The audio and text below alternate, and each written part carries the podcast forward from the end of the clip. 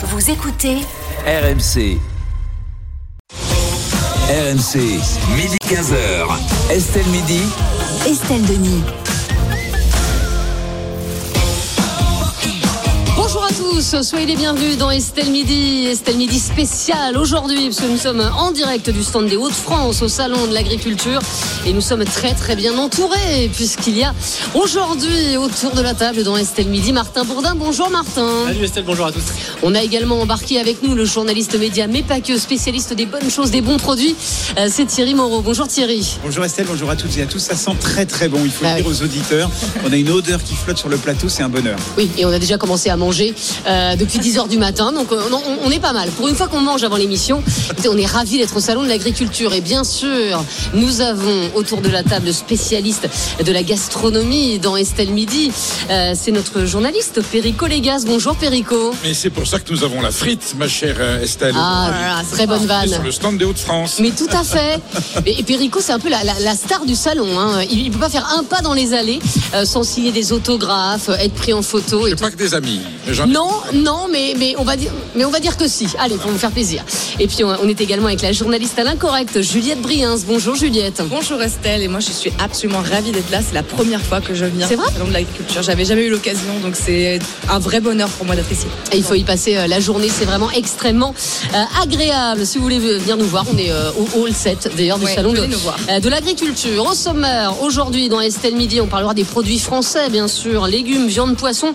Êtes-vous prêt à payer plus cher pour aider euh, nos agriculteurs On attend euh, bien sûr euh, vos réactions au 32-16 et sur l'appli RMC. À midi et demi, on parlera du stationnement qui devient payant dans de plus en plus d'hôpitaux publics. Est-ce logique ou choquant? À 13h, Gabriel Attal qui souhaite durcir une nouvelle fois les conditions de l'assurance chômage. D'accord, pas d'accord avec le Premier ministre. À 14h, on reviendra sur, l'agriculture, sur les produits alimentaires, haricots verts du Kenya, raisins d'Afrique du Sud, mangue du Brésil, fraises et tomates cultivées sous serre chauffée. Faut-il boycotter les produits hors saison? Et puis à 14h30, ce sera RMC Conso avec euh, Charlotte Méritant. On parlera du boom des bières faites maison. Euh, et oui, de plus en plus de Français fabriquent leurs bières eux-mêmes. On vous dira comment faire et puis on vous dira c'est bon surtout. RMC, Estelle Midi. Et on démarre Estelle Midi avec l'actualité du jour et c'est bien sûr la crise agricole. Beaucoup d'agriculteurs français n'arrivent pas à vivre dignement de leur travail. On en parle énormément dans Estelle Midi. La faute notamment à la concurrence des produits étrangers, moins chers et répondant parfois à des normes moins strictes. Selon un sondage Elab, Martin, un tiers des Français seraient prêts à payer plus cher leurs produits alimentaires euh, pour aider les agriculteurs. Mais un tiers, ce n'est pas assez. Eh oui, parce qu'il y a toujours une différence entre la volonté d'acheter français et la réalité, la possibilité finalement qu'on a euh, ou pas de, le faire. Dans ce même sondage, plus d'un Français sur deux, 53%, euh, dit être prêt à, acheter, à payer plus cher pour acheter français, mais explique ne pas pouvoir parce que justement c'est trop cher. Et l'inflation évidemment n'a rien arrangé. hein. À l'automne dernier, 80% des Français disaient faire euh, plus attention au prix désormais au détriment d'autres facteurs et notamment au détriment de, l'origine de ces produits. Le motif d'espoir peut-être pour les agriculteurs, c'est que quand ils achètent des produits alimentaires, les Français restent attentifs à l'origine des produits beaucoup plus que sur d'autres produits comme euh, par exemple sur les vêtements où on regarde un peu est un peu moins regardant sur l'origine des, des vêtements. Ce week-end, Emmanuel Macron a annoncé l'instauration euh, de prix planchers dans l'agriculture lors de sa visite ici au salon de l'agriculture, des prix minimums en dessous desquels euh, l'industrie agroalimentaire ne pourra pas descendre. Ça doit permettre de préserver les revenus agricoles, mais le risque pour les consommateurs, bah, c'est de voir le- les prix des produits français encore augmenter. Alors, êtes-vous prêt à payer plus cher pour acheter français? Je vais commencer avec vous, euh, Perico Légas. Chère Estelle, je voudrais reformuler la formule dans des termes corrects. Ah bon? Êtes-vous prêt à payer le juste prix de ce que coûte la production alimentaire en France et non pas Et accepter. souvent, le juste prix, c'est plus cher. Non, c'est le juste prix, c'est ce que ça coûte. C'est plus cher par rapport à des produits qui viennent d'une agriculture illégale, interdite en Europe et qu'on ne devrait pas exporter, qu'on ne devrait pas importer. Alors si on importe ces produits interdits de production en Union européenne et en France, on met tout simplement une taxe pour les mettre au même niveau que les produits français. Et là, on serait dans une égalité, une équitabilité commerciale avec une concurrence loyale et non faussée. Ce n'est pas le cas. L'Union européenne autorise la grande distribution à importer des produits de l'étranger qui ne répondent pas aux normes qui sont imposées aux agriculteurs français européens, aux normes de qualité, aux normes de production, aux normes de santé, qui sont les normes minimum. Le produit français, il n'est pas cher du tout par rapport à d'autres produits étrangers qu'il y a à l'étranger. On a le juste prix. Est-ce que Qu'est-ce qu'on dirait si on disait alors voilà, on va importer des voitures et des vêtements. Alors ils sont pas de très bonne qualité, ils freinent, elles freinent pas très bien, les vêtements s'effilent, mais ils sont moins chers. On dirait non, vous êtes obligé de respecter les normes françaises, les normes européennes pour l'agriculture, pour la voiture, pour les vêtements, pour le logement, pour tout ce que l'on veut. Eh bien là, on accepte aujourd'hui en France, et c'est la cause de cette, de cette crise agricole, c'est la cause de ce drame, et c'est pour ça que les agriculteurs en ont ras-le-bol. On leur impose une concurrence illégale et déloyale en important des produits dégueulasses, c'est-à-dire on importe de la malbouffe qui est forcément moins chère, et on pénalise ceux qui produisent de la nourriture normale au juste prix de ce que ça coûte, parce qu'on respecte l'environnement, parce qu'on respecte le nutritionnel, parce qu'on respecte la qualité, et ces gens-là sont pénalisés. Oui, mais ce que je veux te dire, c'est qu'aujourd'hui, si tu prends une tomate française, bon, c'est pas de saison, mais ah, bon, allez, voilà, euh, cet été, si tu prends une tomate française et une tomate marocaine, tu paieras ta tomate marocaine moins cher. Donc, tu as beaucoup de gens qui vont acheter une tomate Parce que marocaine. l'Union européenne- Donc, s'ils ils prennent la tomate française, la tomate française sera pour- plus chère. Pourquoi elle est moins chère? Parce que l'Union européenne pourquoi elle est moins chère. et le gouvernement français n'ont pas voulu taxer ces produits qui sont, qui sont déloyaux et qui devraient être taxés dans les autres pays du Je monde. suis d'accord, mais aujourd'hui, si tu manges une agriculture, si tu manges des produits français, tu paieras plus cher. Non. Mais, mais si, mais c'est pas normal. Mais non, tu, non, tu paieras ce- plus non, cher. On mais ne si. paye pas plus cher. Ce- C'est la malbouffe qui est moins chère. Mais C'est ce qu'il faut se Bah, dire. oui, bah, d'accord, bah, D'accord. c'est ce que je viens de Donc, dire. Si, les- si la classe politique prend sa responsabilité et que la, la Commission européenne prend ses responsabilités politiques, elle taxe les produits étrangers illégaux à hauteur des produits européens. Et là, il n'y a pas de plus cher et de moins cher. Il y a le juste prix. Euh, Briens, est-ce que vous faites attention, euh, vous, quand vous faites vos courses, à la provenance des produits, quand vous achetez des légumes, par exemple, ou est-ce que vous allez au moins cher? Oui, évidemment que quand euh, je suis dans une période où j'ai les moyens, je suis prête à mettre le prix pour consommer français. En plus, ce qui est bien, c'est que consommer français euh, est revenu à la mode récemment, grâce notamment aux restaurateurs qui ont vraiment remis, pour le coup, les- le, produit français au goût du jour. Mais Perico a raison. Le problème ici, c'est la concurrence déloyale et c'est le fait qu'il y ait des produits de, de malbouffe, qui- enfin le poulet d'Ukraine qui est, qui est- qui est, enfin, complètement élevé aux hormones et qui arrive dans nos rayons euh, à des prix beaucoup moins chers que les produits français. On peut pas non plus fermer les frontières puisqu'on a aussi envie d'exporter nos produits. Euh, on n'a pas envie de réduire les normes parce que c'est ils sont gages d'une qualité euh, et que nos produits français, voilà, on sont la gage du- d'une qualité de de- d'agriculture et d'élevage. Donc la solution, effectivement, pour moi, c'est euh, c'est les taxes pour pour mettre fin à cette concurrence déloyale et pour pouvoir euh, français. Après, on a évidemment, on a euh, aussi euh, le risque que, tout augmente et on peut voilà. pas, voilà, on peut pas en vouloir aux gens aussi- euh, qui ont du mal à boucler leur fin de mois aujourd'hui d'aller vers le moins cher, surtout en ce moment avec l'inflation. Donc c'est vrai que c'est compliqué, mais en même temps, cette concurrence déloyale, elle est plus tenable et elle n'est plus possible pour nos agriculteurs. Je suis d'accord, mais quand tu dis toi-même, quand j'ai les moyens, j'achète français, et quand j'ai pas les moyens, bah, Ah bah oui. Mais non, mais je c'est- te retourne c'est vers des produits qui sont pas français. mais si on n'a pas le choix, il y a après- pas de problème. Mais Si oui, non, mais, non, d'accord, mais si Ah, mais tu là, on laisse le choix. Mais évidemment que non, mais la logique, ce serait de surtaxer de les produits étrangers. Évidemment. Pas surtaxé, taxé. Juste. Alors, Vous êtes- taxé si tu veux. Mais le problème, c'est comment, com- comment, tu, comment tu fais quand aujourd'hui tu gagnes le SMIC, etc., et que tu veux acheter uniquement français? Alors, évidemment, tu vas me dire, mais il y a toujours des AMAP et tout. Ok, il y a des AMAP, il y, a- il y a ton cultivateur du coin. Sauf que le problème, c'est que si tu vis en banlieue parisienne, bah, bonjour pour aller la trouver, ton AMAP, ou pour aller trouver Non, un, non, non, non, un non, producteur. Dans la grande distribution, les produits qui sont en grande distribution sont au même prix que les produits étrangers. C'est tout. Je trouve que On met les produits étrangers. Ah bah, au je peux te dire que c'est pas le cas aujourd'hui. hein. Non mais c'est pour ça que nous, c'est pour ça qu'il y a une crise. Parce que la crise et la classe politique ne prend pas ses responsabilités. Je trouve que mes, mes camarades vivent dans un monde merveilleux. Parce qu'effectivement, on va taxer ce qui rentre, ce qui est pas bien. Et puis on va exporter. Alors autant te dire que les pays où où on va imposer des taxes pour faire rentrer des produits qui ne sont certes pas sains, mais si on les taxe, autant te dire qu'il va y avoir tout de Ils le suite des- font. il va y avoir tout de suite Ils des le mesures de font. rétorsion La solution, pour c'est nos exportateurs. Ils nous taxent attendez. déjà, mais ils nous taxent. Pour répondre eux. à la question d'Estelle, est-ce que je peux dire un mot? Ils nous taxent. Est-ce que je peux dire un mot? La question c'est est-ce que je suis prêt à payer plus cher? La réponse est non. Je vais être un peu radical, mais j'ai pas envie de payer plus cher. D'abord parce que tout simplement, les Français n'ont aujourd'hui plus les moyens de payer plus cher. La grande majorité des Français n'ont plus les moyens de payer plus cher. Et la deuxième chose, c'est qu'il faut, faut pas avoir de fatalité par rapport à, se dire le, le- français est plus cher, le produit français est plus cher. Il y a des initiatives.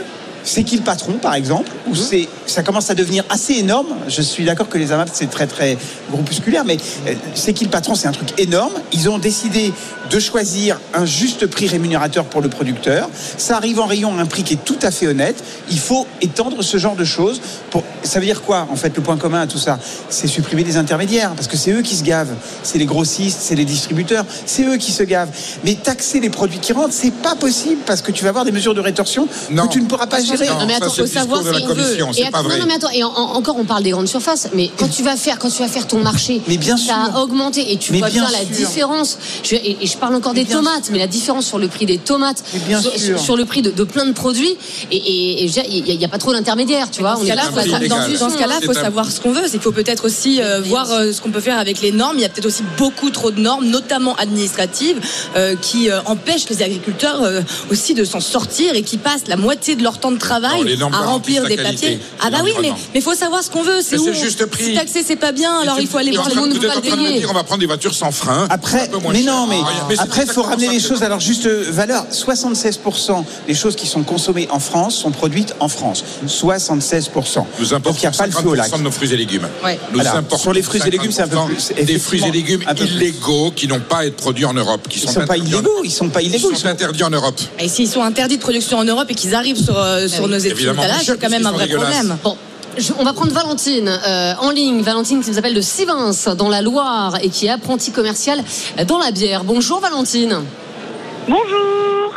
Bonjour Valentin. Bonjour. Et merci beaucoup d'être euh, d'être avec nous en direct du salon de l'agriculture Valentine. Euh, est-ce que vous euh, vous mettez un point d'honneur à consommer français ou est-ce que euh, vous ne pouvez pas parce que c'est trop cher? Alors moi, de la- consommer français, c'est ma priorité. Euh, je, je- j'arrive à consommer français en étant apprenti, donc en ayant un petit salaire. Euh, moi, je, touche- je touche 1200 euros par, euh, par mois et, euh, et j'arrive quand même à manger français. Il suffit simplement de cuisiner, de faire des efforts. Ça prend du temps. On va au marché, on va chercher les produits. Euh, moi, je me suis abonnée à un panier de légumes que je reçois toutes les semaines. Euh, j'arrive à, à consommer français, mais voilà, il faut cuisiner, prendre le temps et surtout replacer le, euh, le- l'alimentation euh, dans le dans le budget, enfin l'alimentation au cœur du, du budget des, des ménages. Quoi. Moi, euh, moi, c'est pas les loisirs, ma priorité, c'est d'abord me nourrir et me nourrir correctement, euh, pas de malbouffe, pas de euh, pas de plats préparés. Euh, prendre le temps de cuisiner, prendre le temps d'aller chercher les produits, consommer français, consommer local. Euh, et en plus de ça, on sait où euh, notre argent elle va. Elle va pas dans les poches des grandes surfaces et des industries agroalimentaires. Elle va dans la poche des agriculteurs qui Alors travaillent. Il faut parler plus près de, de votre de, de- de votre téléphone sinon on vous entend mal. Vous avez une voix très jeune Valentine, vous avez quel âge? 21 ans. Ah, vous avez que 21 ans et vous prenez le temps de cuisiner, tout ça, ça c'est la nouvelle Mais génération. ça prend du temps. Bah Il oui. le dit bien. hein. Oui, Ouais, ça mais prend du 21 temps. ans, c'est vrai. C'est un choix. Tout le monde parle que temps des jeunes qui vont au fast-food, etc. Bah non, il y a encore des jeunes comme Valentine qui a 21 ans. Ça qui prend du temps sur quoi français. Ah, tout le monde n'a pas le temps non les plus. Avec trois enfants, parfois, on peut, euh, on peut manquer de temps. Euh, L'acte alimentaire, il est vital, il est plus important que le reste. Non, mais mais je pour pense- toi, Perico, mais euh, Non, non, non, pour l'être si humain. t'as envie d'aller faire un peu de non. sport, si t'as envie d'avoir des loisirs, euh, de faire des choses avec tes enfants, je suis Oui, enfin, il y a désolée. trois repas par jour qui nécessitent un peu de temps. Parce que c'est la vie sur Terre, Oui. sur la planète. Maintenant, on peut se déshumaniser hein, et devenir des robots et consommer des choses qui n'en ont pas Oh. besoin. Oh, mais n'importe Non, bah, je sais pas. La l'humanité- caricature. Non, il y a trois, il y a trois temps de repas par jour, trois actes alimentaires. Il nécessite un petit peu de temps pour faire les achats et la préparation. C'est essentiel par rapport à tout le reste. Le reste est totalement secondaire. L'important, c'est ce qu'on mange parce que c'est la santé, c'est notre avenir, c'est la vie de nos enfants. Voilà. C'est une éthique, hein. On peut changer les mentalités euh, petit ah oui, non, à faut pas, petit, non, mais faut en le changer les mentalités. Faut Bah, continuer comme ça. Certains comportements sont mauvais. La dernière fois, je disais par exemple qu'on est les plus gros consommateurs de saumon en Europe, alors qu'on n'a pas de saumon en France. Ça, c'est un problème. Alors, on en a parlé vendredi et je que c'est un, un sujet, sujet. Ah bon? Qui a énormément fait appeler au, au 32-16 parce qu'on mange trop de saumon. Ah bah oui, on mange beaucoup trop de saumon. le Mais on a Nos- sushis, nos pokéballs, les Alors, bobos parisiens alors, mangent trop de saumon alors qu'on n'en produit pas en France. Excusez-moi, j'aimerais accueillir euh, Bastien Riera justement. Euh, bah, écoutez, on parle de, de- de- de saumon. Bastien Riera qui est directeur général délégué de, euh, de Gloria Maris. Euh, et vous êtes dans, dans- dans le poisson, euh, Bastien. Alors, expliquez-nous quel est, quel est votre cœur de métier en fait. Bonjour Estelle, bonjour à toutes. Bonjour. Euh, Bastien Rira, donc effectivement Gloria Maris, c'est un groupe qui fait de la production, de la pisciculture marine. Donc on est des agriculteurs de la mer en quelque sorte. Et on produit des bars, aller près de votre micro. hein, d'accord, des bars, des dorades euh, et des maigres en France sur plusieurs fermes, notamment une dans le nord, dans les Hauts-de-France, euh, qui s'appelle Aquanor et qui est leader en France de la pisciculture marine. Donc on produit 2000 tonnes de bars et de dorades par an. Mais pas de, Commerce- saumon, pas de saumon. hein. Pas de saumon. Pas non, de saumon. Pas de Ah oui. Mais on doit manger plus de bar et de dorade. hein. Mais Le saumon c'est important, mais, mais le bar et la dorade c'est encore plus important. Mais alors vous élevez du bar, alors que le, le- Oui. le bar, excusez-moi, mais euh, enfin voilà, moi je sauvage. passe beaucoup de temps en Bretagne et, et il reste encore du, du- du- du bar sauvage sur nos côtes. Oui, alors il faut savoir qu'en France, la consommation euh, bar dorade représente à peu près 25 000 tonnes par an. Dans ces 25 000 tonnes, il y en a moins de 3 000 qui sont pêchées Ah bon et il y en a plus de 20 000 qui sont produites. dans, la- dans des fermes de pisciculture marine. Sur ces euh, plus de 20 000, à peu près 25 000, on va dire, euh, consommés en provenance de l'élevage, on en a plus de 80% qui sont importés. C'est ça. Ils sont importés. C'est-à-dire qu'aujourd'hui, la, la ferme que j'ai dans le Nord, euh, elle représente 2000 tonnes de production Ouais. sur les 25 000 consommés. Et on représente, nous, sur cette ferme, à peu près euh, 50% de la production française. Ça veut bien dire qu'on est. On a une balance commerciale qui est totalement déficitaire sur ces produits et on n'a aucune raison de l'avoir. Et, et ça veut dire quoi? Ça veut dire qu'en fait, on importe du bar et des dorades euh, qu'on a sur nos côtes, Alors on les qu'on a. importe d'ailleurs. Alors, on a, on- effectivement, on en a sur nos côtes, pas assez au niveau de la pêche, hein, comme je le disais, on a, on On a a dans, besoin. dans vos fermes, mais je veux dire, euh, pourquoi, pourquoi est-ce qu'on en importe d'ailleurs? C'est une très bonne question. C'est Ah une oui. très bonne On question. importe du bar d'élevage de Grèce dégueulasse. Voilà, Monsieur voilà, fait du bar d'élevage de qualité. Ouais, Parce que c'est moins cher. C'est beaucoup moins cher, la différence, euh, Bastien? Oui, il y a des grosses différences. Euh, Sur les coûts de production, on est à peu près à 30% euh, supérieur par rapport aux produits grecs. Sur les produits turcs, on est à plus de 50%, plus de 60% Et c'est supérieur. hein. C'est désastreux. Mais excusez-moi, mais j'ai jamais vu, enfin pardon Bastien, mais j'ai jamais vu chez mon poissonnier de bar avec marqué euh, Made in Turkey. Enfin, je veux dire, ça- et ça me viendrait pas à l'idée d'en acheter. Vous voyez ce que je veux Non, dire mais en grande surface, les, trucs- poissons sous vide en grande surface, c'est souvent des produits d'importation. C'est marqué. Faut Avec le secteur ovin, la pêche, c'est un des, des secteurs où on est le plus en déficit commercial. Traçabilité. Oui, il y a des gros problèmes d'étiquetage, effectivement, et nous on se bat au quotidien pour ça. Et même, même dans les poissonneries françaises, de manière générale, dans les GMS françaises, il y a de gros problèmes d'étiquetage. Bien sûr. Il y en a Au beaucoup moins qu'avant quand même. On a, on a vraiment hein. fait du travail sur la traçabilité Oui, on des progresse, produits. on- progresse on petit à petit, mais c'est très important. Mais, mais, mais Bastien, j'imagine que vous, s'il y avait une taxation effectivement des produits euh, grecs ou, ou, euh, ou turcs, euh, vous auriez plus de facilité à vendre vos produits parce que vous dites qu'en fait vos produits sont, évidemment, ils sont bien meilleurs, mais ils sont 50% plus chers. Donc déjà que le poisson est cher, je veux dire, tout le monde ne peut pas manger du bar euh, une fois par semaine. Je veux dire, Ce n'est pas possible. Bien sûr. Euh, donc en fait, est-ce que qu'est-ce que vous, ré- euh, vous réclamez vous? Que les autres produits soient, soient taxés?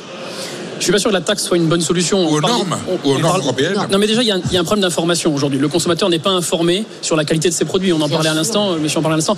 Moi, j'ai un, j'ai un énorme on va dire gap de communication de la part des instances publiques de manière générale hein, ou les GMS de manière générale sur la C'est quoi, qualité les de ces- GMS? les grandes et moyennes surfaces donc les acteurs de la distribution euh, euh, voilà je vais pas les citer mais euh, on a on a d'abord je pense un devoir d'information vis-à-vis du consommateur sur ces produits quand nous on s'efforce parce que les cahiers des charges de la grande distribution par exemple nous imposent de ne pas utiliser de PAT de ne pas utiliser d'a- d'aliments OGM ce genre de choses Ah on voit très bien que tous les produits qui sont importés Ils en en consomment Bien sûr. donc comment comment est-ce que nous on peut rester compétitifs Alors, en nous demandant de faire des produits d'excellence Une baisse avec des normes ou une hausse des taxes Non, que ce soit que ce- Non, déjà que ce soit marqué à la poissonnerie, c'est-à-dire qu'en fait à la poissonnerie, oui puis on parlait soit juste écrit en gros poisson turc. on parlait juste oui je- moi je Ensuite, pense la Grèce est dans l'Union européenne. On dit à la Grèce, vous vous mettez aux normes européennes. Le SMIC est à combien en Grèce par rapport à vous, à vos employés Et en Turquie, mais- il est encore moins cher. Ah, sûr. Donc on dit aux Grecs, tu es chez toi, tu importes du, du, du bar en France, mais tu te mets aux normes qualitatives et sanitaires. Et là, tout le monde joue à cartes égales. Mhm. Et par contre, le produit turc, on lui dit, ben, on te met juste les quelques euros de différence. Comme ça, le consommateur français, il a le même prix. Et il choisit entre le turc et le mais- français. Il ira tout de suite sur le Mais français. si déjà c'est noté, si déjà sur ton paquet ou, sur- ou à la poissonnerie il y a Oui. marqué en Mais- gros, Il me semble que c'est noté. in Turquie, je t'assure. Enfin, en vrai, Il y a des gens qui iront quand même moins cher. Ça me ça me viendrait pas à l'esprit Ah, d'aller prendre du bar, Estelle, c'est déjà bar fait. turc ou du bar grec. c'est déjà le parce- mais si ça se trouve, Non, parce que- et, et ça m'embête, ça se trouve j'en ai déjà mangé, mais parce que c'est mal signifié chez mon poissonnier. Mais c'est ça. Et quelquefois, c'est un peu pervers parce qu'ils mettent préparé en France. C'est-à-dire que le bar vient sans doute d'un autre endroit et il est euh, mis en filet et mis sous vide en France. Et il y a un truc bleu, blanc, rouge. Préparé en France. S'il y a une manipulation sur le territoire européen, le produit devient d'origine européenne. Et après, la Turquie, il faut savoir qu'elle a dévalué sa monnaie par 15 Ouais. en 15 ans. Donc pour des, pro- pour des producteurs comme les Turcs qui sont euh, effectivement extrêmement à l'export, ils arrivent à inonder le marché français, pas que le marché français d'ailleurs, hein, des tarifs. euh, La pomme française est en train de crever parce qu'on est en train d'importer des millions de ouais, tonnes de pommes ouais. turques. Ouais. Alors, je voudrais qu'on prenne en ligne Jean-Michel qui nous appelle de, de Versailles. Jean-Michel qui est, euh, qui est commercial. Et Jean-Michel, vous, vous n'avez pas très envie de payer plus cher pour aider les agriculteurs, quoi. Oui, bonjour Estelle, bonjour à tout le plateau. J'adore cette conversation, c'est- génial, j'adore. Alors moi, je, je voudrais consommer français, euh, aider mes Et pas cher. agriculteurs, mais et le payer moins cher. Vous allez me dire comment on fait Bah, c'est un peu l'idée, ouais. Ouais. Et ben, qu'est-ce qui fait qu'on est plus cher? Eh ben, en fait, le coût de production. J'entends euh, tout à l'heure euh, euh, la Turquie, la Grèce. Bah, là, Mhm. c'est euh, les salaires. On est d'accord. Donc, ils, ils ont des Ouais. salaires plus bas. Et, et ils ont un coût de production plus haut, euh, euh, plus bas. Pardon. Excusez-moi. Eh ben, on- nous, on est juste des champions du monde de, euh, de- au niveau euh, électrique. Donc, je parle de l'énergie. Donc, déjà, au lieu de dire aux gens payons plus cher, payons plus cher, eh ben, peut-être savoir comment on peut réduire. Eh ben, moi, pour moi, l'idée, et je vous prends l'exemple de l'Islande. Vous savez qu'en Islande, ils cultivent des tomates parce que leur zone géographique est quand même un peu complexe derrière, mais ils ont une énergie qui est quasiment à nulle ils arrivent à faire pousser des tomates et finalement euh, importer euh, coûte trop cher et donc du coup leur coût, coût de production est, est- est- est finalement limité par leur énergie, on va dire illimitée, on va on va le dire comme ça. Enfin, Ouais, nous aussi le, on a des, problème, on a le- des- le problème après, euh, Jean- Jean-Michel, le, le problème euh, chez nous, enfin le problème, euh, c'est Ouais, les, ouais. c'est les salaires, c'est les charges patronales, Alors c'est les charges justement, salariales. justement, justement, Voilà. je, je sais parce que j'entends toujours ça et, et c'est normal. Sauf que Ah bah l'Europe, et on revient à notre Europe, qui nous impose de vendre un prix beaucoup plus cher l'électricité qu'on l'a produit. Je suis désolé, nos grands-parents, nos parents ont payé euh, ces centrales qu'on nous oblige à payer plus cher, plus cher. Et oui, il faut aider l'industrie euh, qui pollue à côté les Allemands. Et c'est pas pour viser les Allemands, ils ont raison. Ils défendent d'ailleurs mieux que nous notre notre industrie. Et au niveau des salaires, on, eh ben, finalement, le- l'agriculture c'est un peu la France euh, des Français euh, dans le général. C'est-à-dire qu'on a un coût de production. Quand le patron il veut vous augmenter 200 euros, il doit payer 600. Pourquoi Ah oui, vous êtes bien content d'avoir des hôpitaux. Enfin, je suis désolé, ma mère elle est à Mais l'hôpital. alors attendez, Jean-Michel, on va poser la question. Alors, on va poser la question à, à- à Bastien euh, Riera. Qu'est-ce qui fait en fait aujourd'hui, Bastien, que votre bar euh, français il est plus cher que le bar turc? Et je crois que monsieur a très bien résumé la situation. Il y a d'abord le coût de la masse salariale, qui effectivement est très supérieur. Et puis derrière, je crois que les- d'autres pays ont aussi des différentes astuces. La Grèce a été connue et reconnue dans mon secteur comme étant une- euh, un pays qui a été sursubventionné à sur ses industries pendant plusieurs décennies. Donc la Grèce, juste sur l'industrie du bar et de la dorade, euh, a effacé plusieurs centaines de millions d'euros de dettes parfois financés par des banques européennes, allemandes ou françaises. hein. donc il faut aussi remettre ça en perspective. Euh, nous, on subit derrière une agression sur les prix avec des producteurs qui ont euh, effacé comme ça de l'argent à répétition pendant des décennies.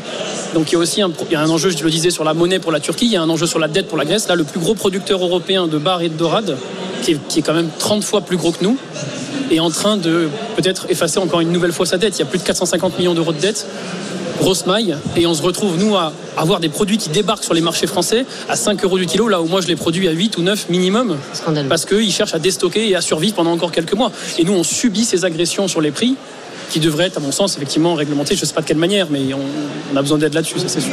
Sébastien, on les trouve où, euh, vos bars et vos dorades? Alors on les trouve dans je change un peu de registre des choses plus positives mais effectivement on, on livre beaucoup de restaurants étoilés euh, que ce soit en France aussi sur les pays limitrophes. J'étais à Londres la semaine dernière à Genève la semaine d'avant.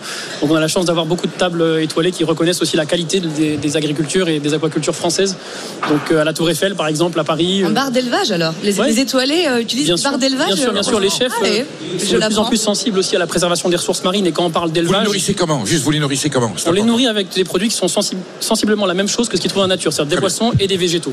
Voilà. Et j'insiste, sans OGM, sans PAT, donc on a une alimentation qui coûte là encore beaucoup plus cher que ce que peuvent utiliser nos voisins, on va dire européens ou plus. Merci beaucoup Bastien Riera en tout cas d'avoir été Merci avec nous, directeur général délégué euh, de Gloria Maris. Merci, On termine avec des messages, euh, Martin. Beaucoup de messages sur l'application Direct Oui. Studio. On a Audrey par exemple hein, qui nous dit vouloir c'est une chose, pouvoir en est une autre et pourtant je me considère comme faisant partie euh, de, des privilégiés. Tuc Duel lui nous dit je suis smicard, je suis prêt à payer plus cher. Les gens doivent se comporter en citoyens, dit euh, Tuc Duel. Et puis on a Guy qui nous dit euh, acheter français c'est trop cher, mettre des taxes en plus aux produits étrangers, c'est faire augmenter les tarifs forcément et donc tout le monde paierait plus cher. Voilà ce que, ce que nous disent les auditeurs sur, sur Direct Studio. Et le sondage, Martin, seriez-vous prêt à payer plus cher pour acheter français? Serré 51% de oui, Marge d'erreur. marge d'erreur. Et euh, Martin, alors j'en ai pas parlé tout à l'heure, j'ai j'ai oublié, mais écoutez, c'est l'émotion d'être ici au Salon de l'Agriculture et au stand des Hauts-de-France. Euh, le jeu, on vous fait gagner beaucoup, beaucoup d'argent jeudi. On vous fait gagner jusqu'à 48 000 Oui. euros au total. Vous savez, euh, jeudi, on sera le 29 février. Ça arrive pas, tous les ans, ça arrive Bah, tous, les fois 4 tous les ans. Exactement. C'est, euh, C'est logique. Et donc pour célébrer ce jour qui n'arrive qu'une fois tous les 4 ans, et ben en fait on vous offre la possibilité de gagner une somme d'argent tous les mois jusqu'au 29 février de la prochaine année Bixil, donc ce Ah, sera en 2028. Donc Wow. pendant 4 ans, vous aurez la possibilité de gagner jusqu'à 1000 euros chaque mois dès que cette alerte retentit.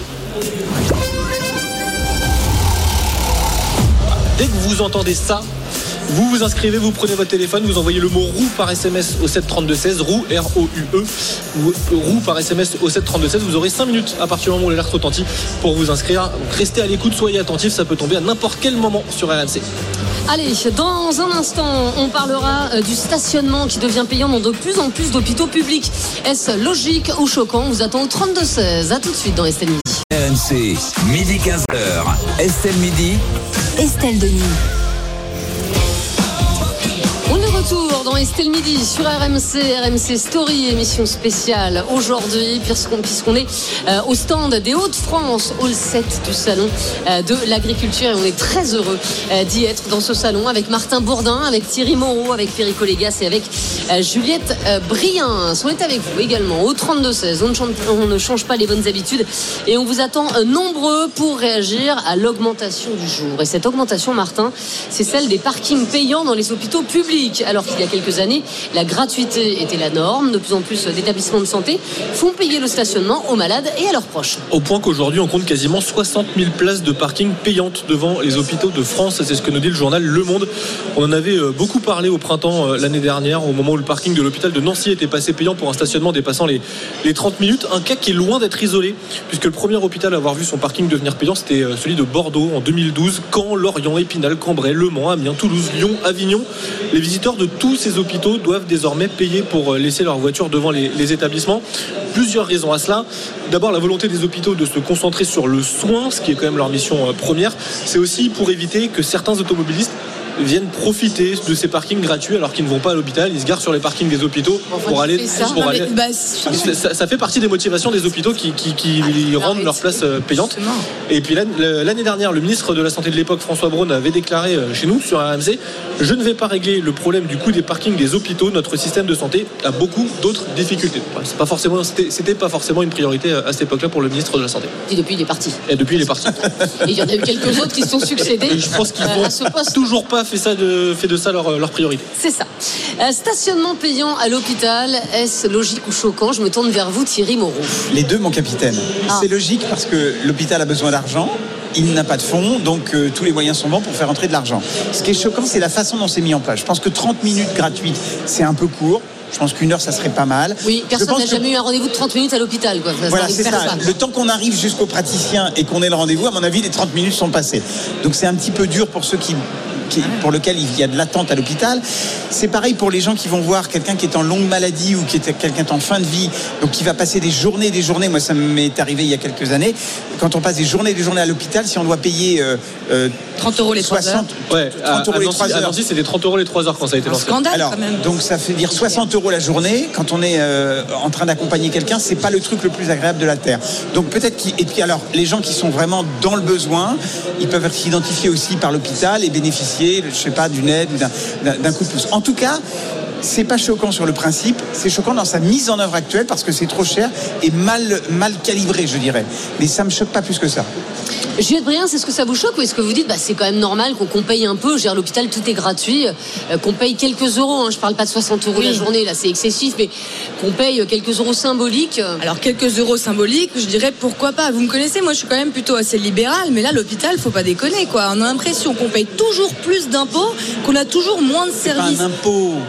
Bah, C'est pas un si, bah, c'est, bah, euh, Enfin, évidemment, attends, mais où va l'argent si on pas- peut pas, Ils ne peuvent pas gérer un parking. Ce serait pas très compliqué quand même d'avoir, d'aller pouvoir euh, justifier euh, de sa présence sur le parking, parce que l'hôpital, que, que l'hôpital en fait vous dise, vous donne, je sais pas moi, un badge qui justifie que vous êtes là pour une raison, pour aller voir un proche ou parce que vous êtes malade vous-même, euh, pour pouvoir rentrer sur le parking, pour éviter effectivement que les gens viennent squatter le parking. Mais 30 euros les, les 3 heures, je veux dire, quand on a une leucémie, quand on est en longue convalescence, etc. Mais, mais c'est insupportable. quoi. On est toujours, on, on paye, on paye, on paye, on paye, on fait que ça. Un hôpital sur un parking sur un hôpital public. Excusez-moi, ça devrait pas coûter 3, euh, 30 euros les 3 heures. Oui, mais le, le- le problème, c'est là, qu'en euh. fait, tu as certains hôpitaux, le, le- le parking, c'est horrible. Si tu vas à Villejuif, euh, par exemple, euh, à, à Gu- à Gustave Roussy, tu as des vigiles spéciaux pour t'aider à circuler dans le parking. Mais c'est un enfer. Mais, mais on dirait un centre commercial. Mais c'est incroyable. Les, les, parc- les, les voitures sont garées sur les terre-pleins, etc. Il y en a de partout. Donc en fait, peut-être que si tu fais payer, et ben pour le coup, les gens hésiteront avant de prendre leur voiture. Ils, prendront- les transports en commun et ils essaieront aussi de venir euh, par d'autres moyens. D'accord, mais ça, ne change pas que la famille euh, du convalescent de la leucémie qui est euh, à l'hôpital pendant six mois, un an, ils vont devoir payer des sommes astronomiques simplement pour aller garer leur voiture. Il y a des gens qui n'ont pas la possibilité de prendre les transports en commun, quoi. Mais ça, on l'oublie tout le temps. Et il y a beaucoup d'endroits, nous à Paris, on s'en rend pas compte, mais il y a beaucoup d'endroits où la, voiture, c'est c'est la seule chose, c'est le seul moyen de transport possible pour ces gens, quoi. Donc, et puis s'ils vont à l'extérieur, de toute façon, ils paieront aussi cher parce que maintenant toutes les places de parking sont payantes euh, dans les centres-villes. Donc non, moi je trouve que c'est- totalement excessif. hein. Perico Légas, euh, est-ce que vous êtes choqué par ça? Je suis choqué par les gens que ça ne choque pas. Voilà. C'est un. C'est-à-dire moi, C'est un. Moi au hasard. Euh, on ne va pas au parking de l'hôpital comme on va en grande surface, euh, passer des vacances euh, à la gare. C'est pas quelque chose que l'on a envie par rapport à un besoin ou, un- ou une, ou une- ou une mode de vie. C'est une nécessité de raison de santé. Soit on y va parce qu'on est malade, et là on devrait être évidemment exempté. euh, soit on y va pour visiter des gens qui sont malades. C'est pas un instant de réjouissance, c'est pas un instant de bonheur, c'est pas un instant de détente. Donc facturer cette prestation, l'hôpital, s'il est hôpital public dans un endroit public, il doit accueillir les gens qui viennent en voiture. Alors par contre, qu'on ait un certificat qui vous dise Aujourd'hui, on peut le faire sur un portable. Il y a bien une raison de visite médicale.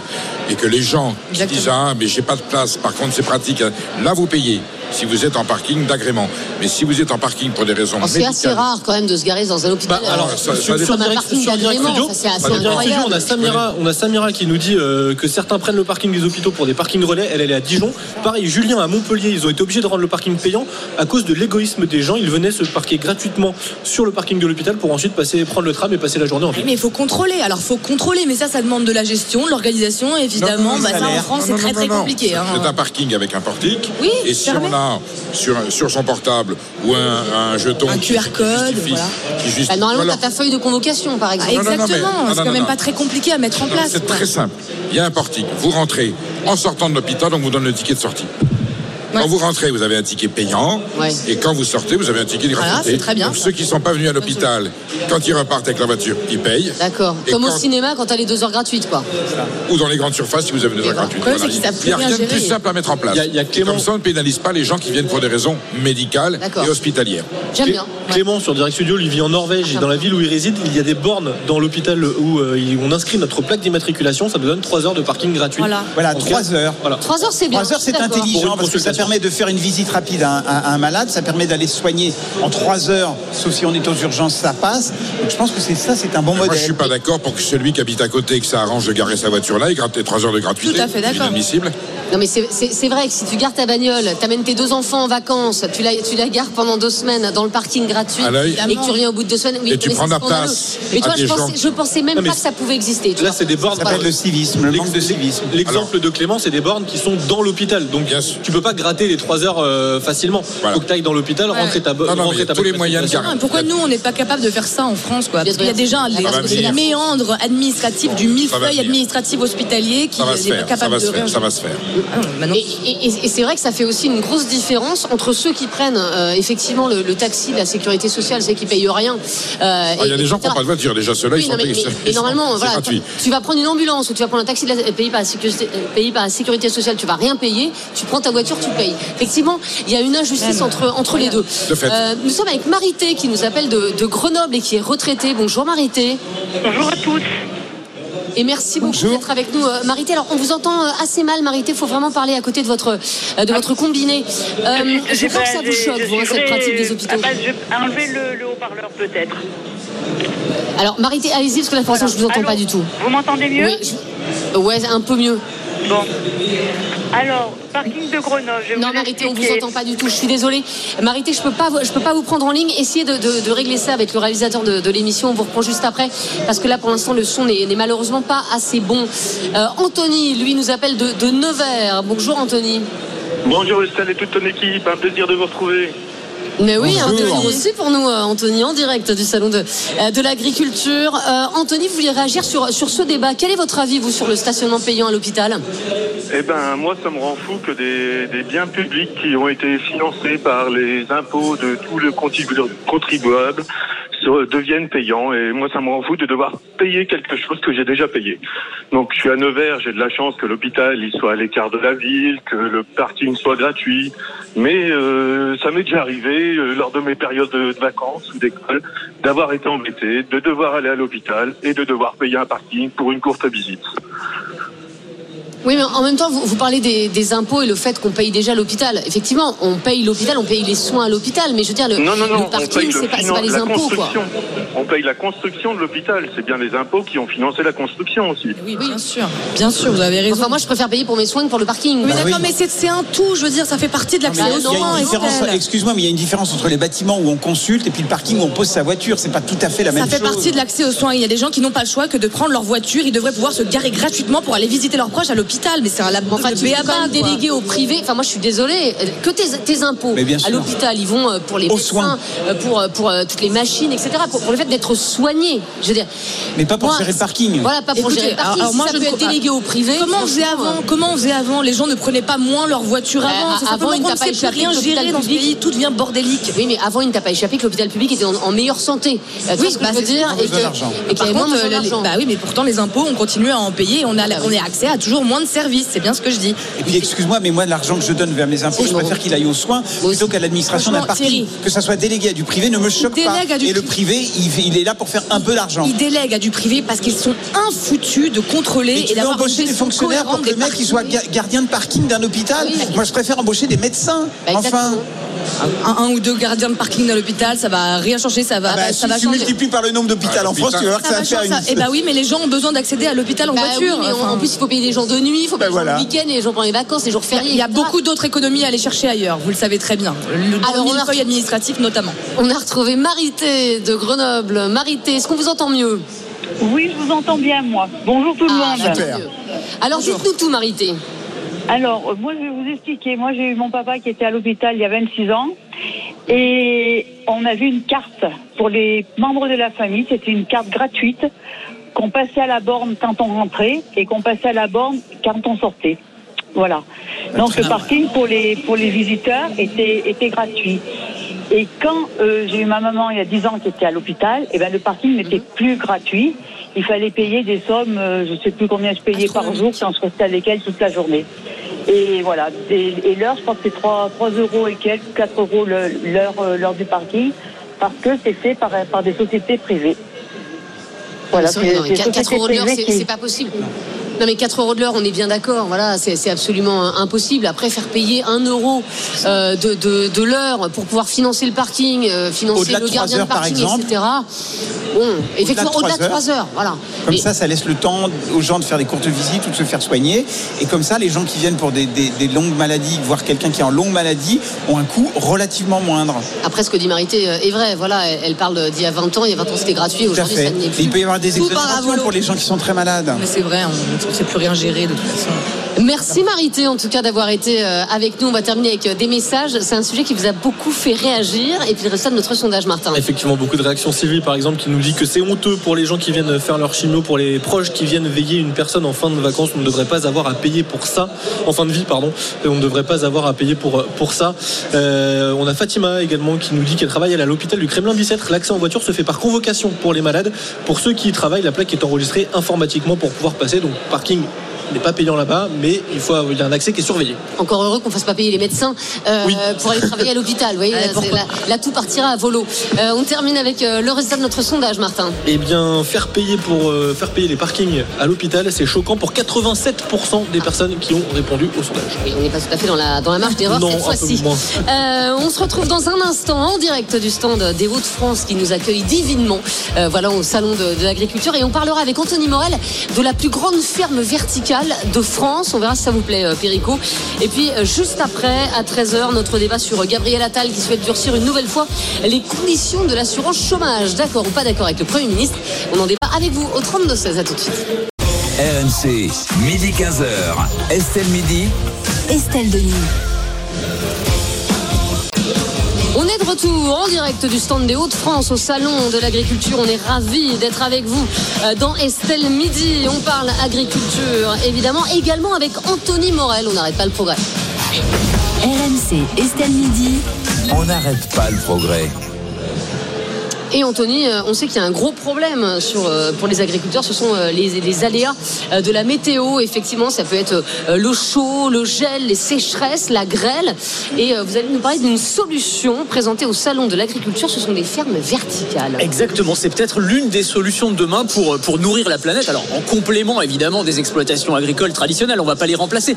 Mais je voulais vous faire visiter aujourd'hui la plus grande ferme verticale de France. Ça se tombe bien, ça se passe dans les Hauts-de-France, du côté de Château-Thierry, on est dans l'Aisne. Alors c'est un spectacle absolument dingue. Il faut imaginer, alors il y en a plein d'autres hein, un peu partout en France, ce sont des entrepôts, 4000 mètres carrés euh, là en l'occurrence, avec à perte de vue des étagères métalliques, les unes au-dessus des autres, des étages comme ça, remplis bah, de plantations diverses et variées. Alors ça peut être des herbes aromatiques, ça peut être de la salade, ça peut être des tomates, ça peut être des fraises.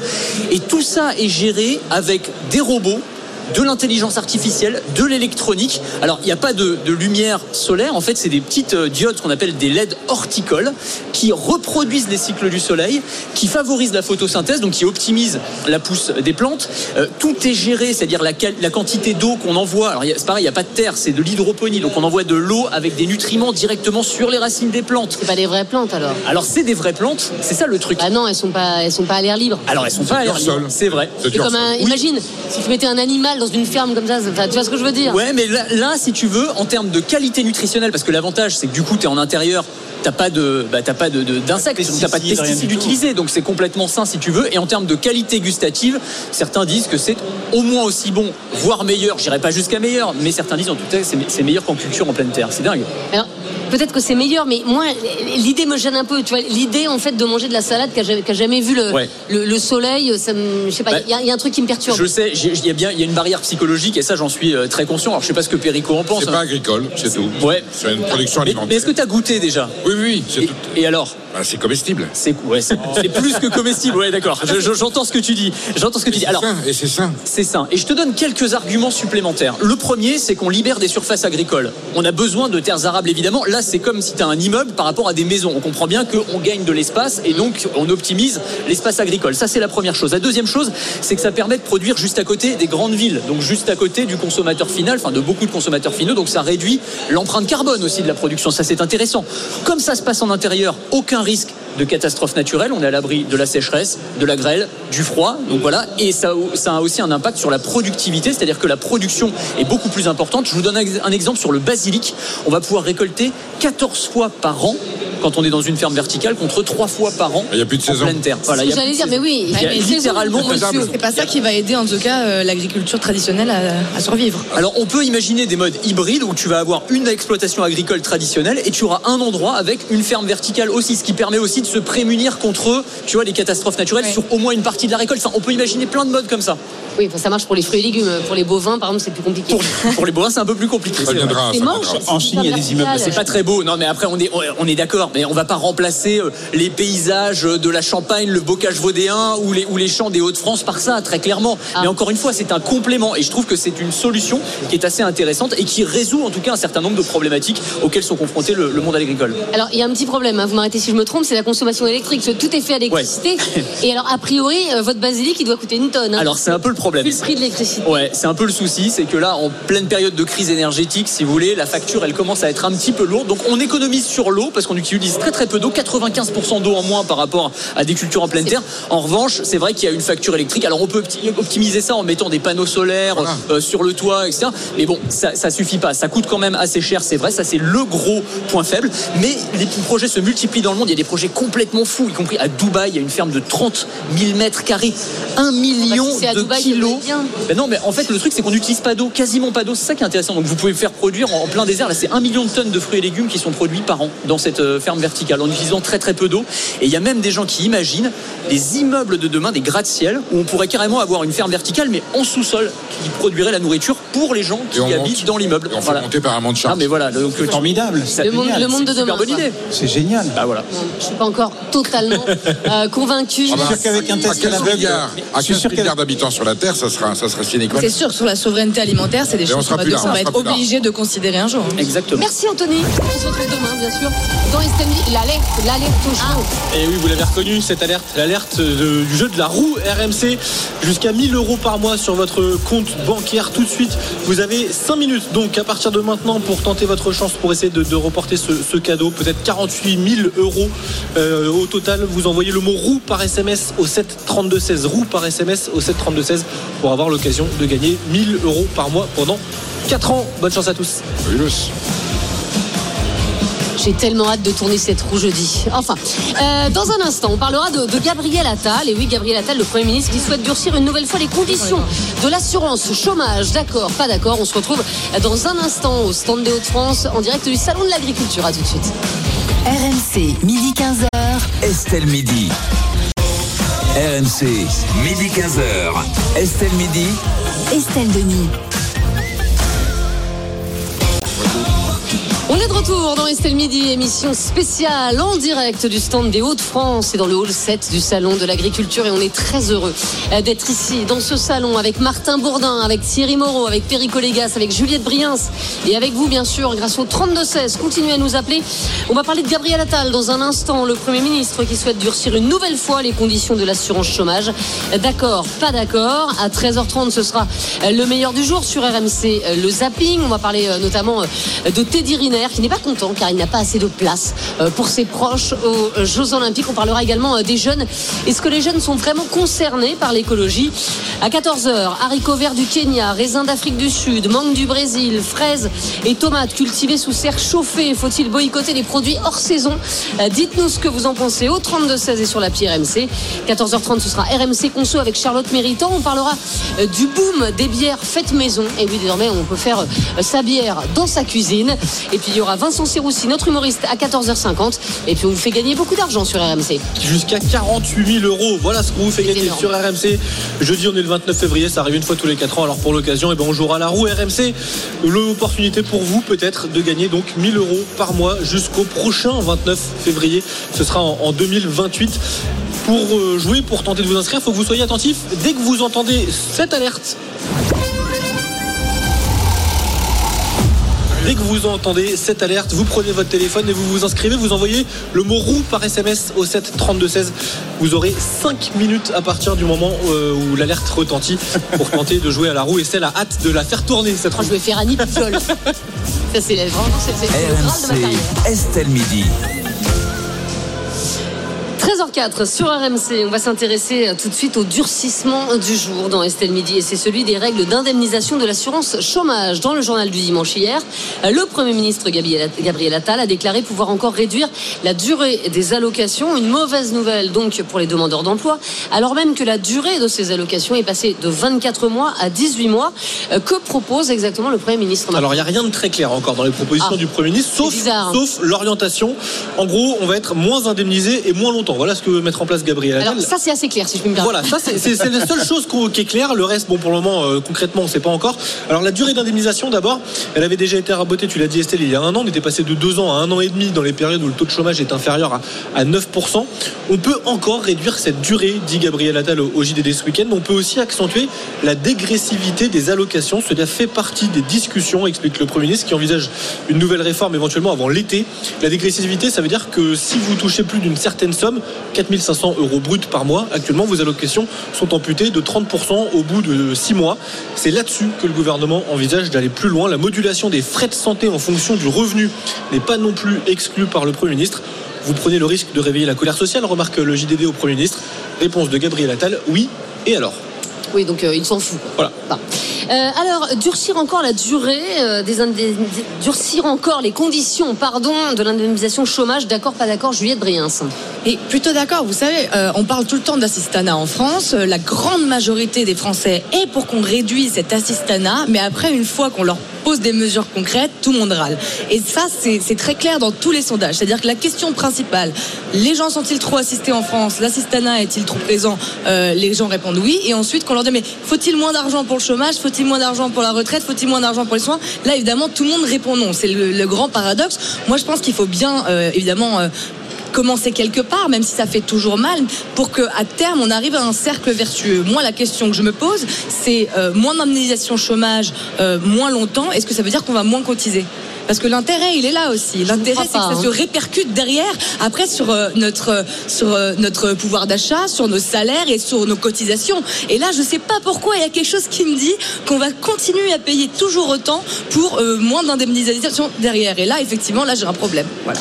Euh, Perico Légas, ça vous semble no- euh, normal finalement ce que propose le, le Premier ministre Ou vous vous dites, euh, ok, on fait ça, mais il faut aussi qu'il y ait une petite carotte, quoi. C'est-à-dire augmenter les salaires ou effectivement baisser les cotisations, comme dit Juliette. Non, là où il y aurait un effort à faire, c'est sur les conditions euh, de durée du chômage, à savoir que si on a un emploi proposé, au bout du deuxième refus, on perd l'allocation.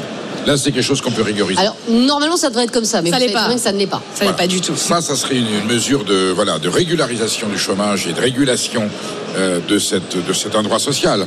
Ensuite, il correspond à, à- il correspond à la richesse du pays.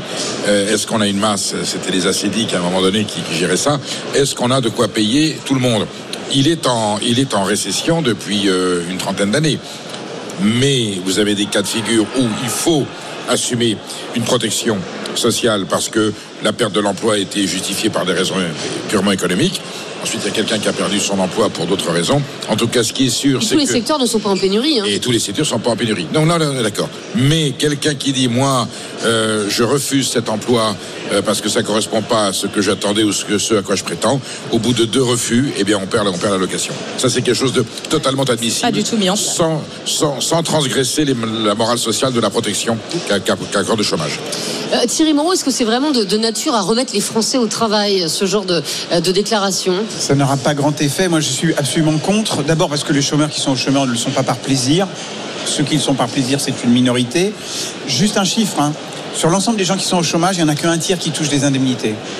Voilà. Sur- Sur le- les millions de chômeurs que nous avons en France, seulement un tiers sont payés reçoivent quelque chose.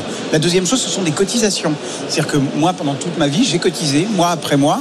Donc, si à un moment de, ma vie, j'ai besoin d'être aidé par l'État, je retouche ces cotisations. Ça n'est jamais qu'un retour sur quelque chose que j'ai mis de côté à un moment. Donc, ça me choque pas plus que ça.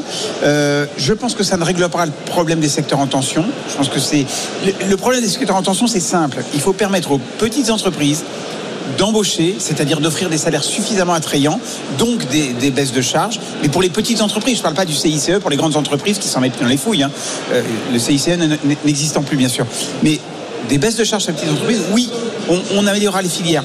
Mais dire on va baisser les cotisations des gens qui sont au chômage en pensant que ça va les ramener vers le, vers le travail, je pense que c'est une erreur. Il y a une partie des chômeurs qui sont très éloignés du, du- du marché du travail depuis longtemps. C'est pas en baissant les revenus. mais il y a une partie aussi Mais quand même, on le sait, de Français quand même, si, qui, qui ne voient pas l'intérêt de se lever le matin à 8 C'est heures alors qu'ils peuvent avoir une, une vie et un pouvoir d'achat tout à très fait. faible. Ah, Ah, Après, il y a Bah, quand même une injustice. il hein. Pardon, il y a quand même une injustice entre le gamin qui a 26 ans et qui effectivement ne glande rien, il n'a juste pas envie de bosser, et euh, le- le- le- la personne qui se retrouve au chômage à 55 ans, Absolument. et qui elle a cotisé toute sa vie, ça n'a pas eu un seul jour de chômage, et qui va se retrouver avec des, des indemnisations réduites alors qu'il a cotisé toute sa vie. Mais c'est Et ça, finalement, le- il va se retrouver avec la même durée d'indemnisation Bien sûr. qu'un gamin de 26 ans qui lui a à peine Mais, c'est ça, ça, ça me choque. c'est ça le problème quand on est allé trop loin dans l'assistanat. Et ben le problème c'est qu'après pour faire pas marche de en arrière, l'assistanat, faut arrêter avec ce pour faire marche en arrière, ça fait très mal. Voilà, ça fait mal. Et, et si on veut retrouver un système un peu vertueux et non biaisé, une économie sereine,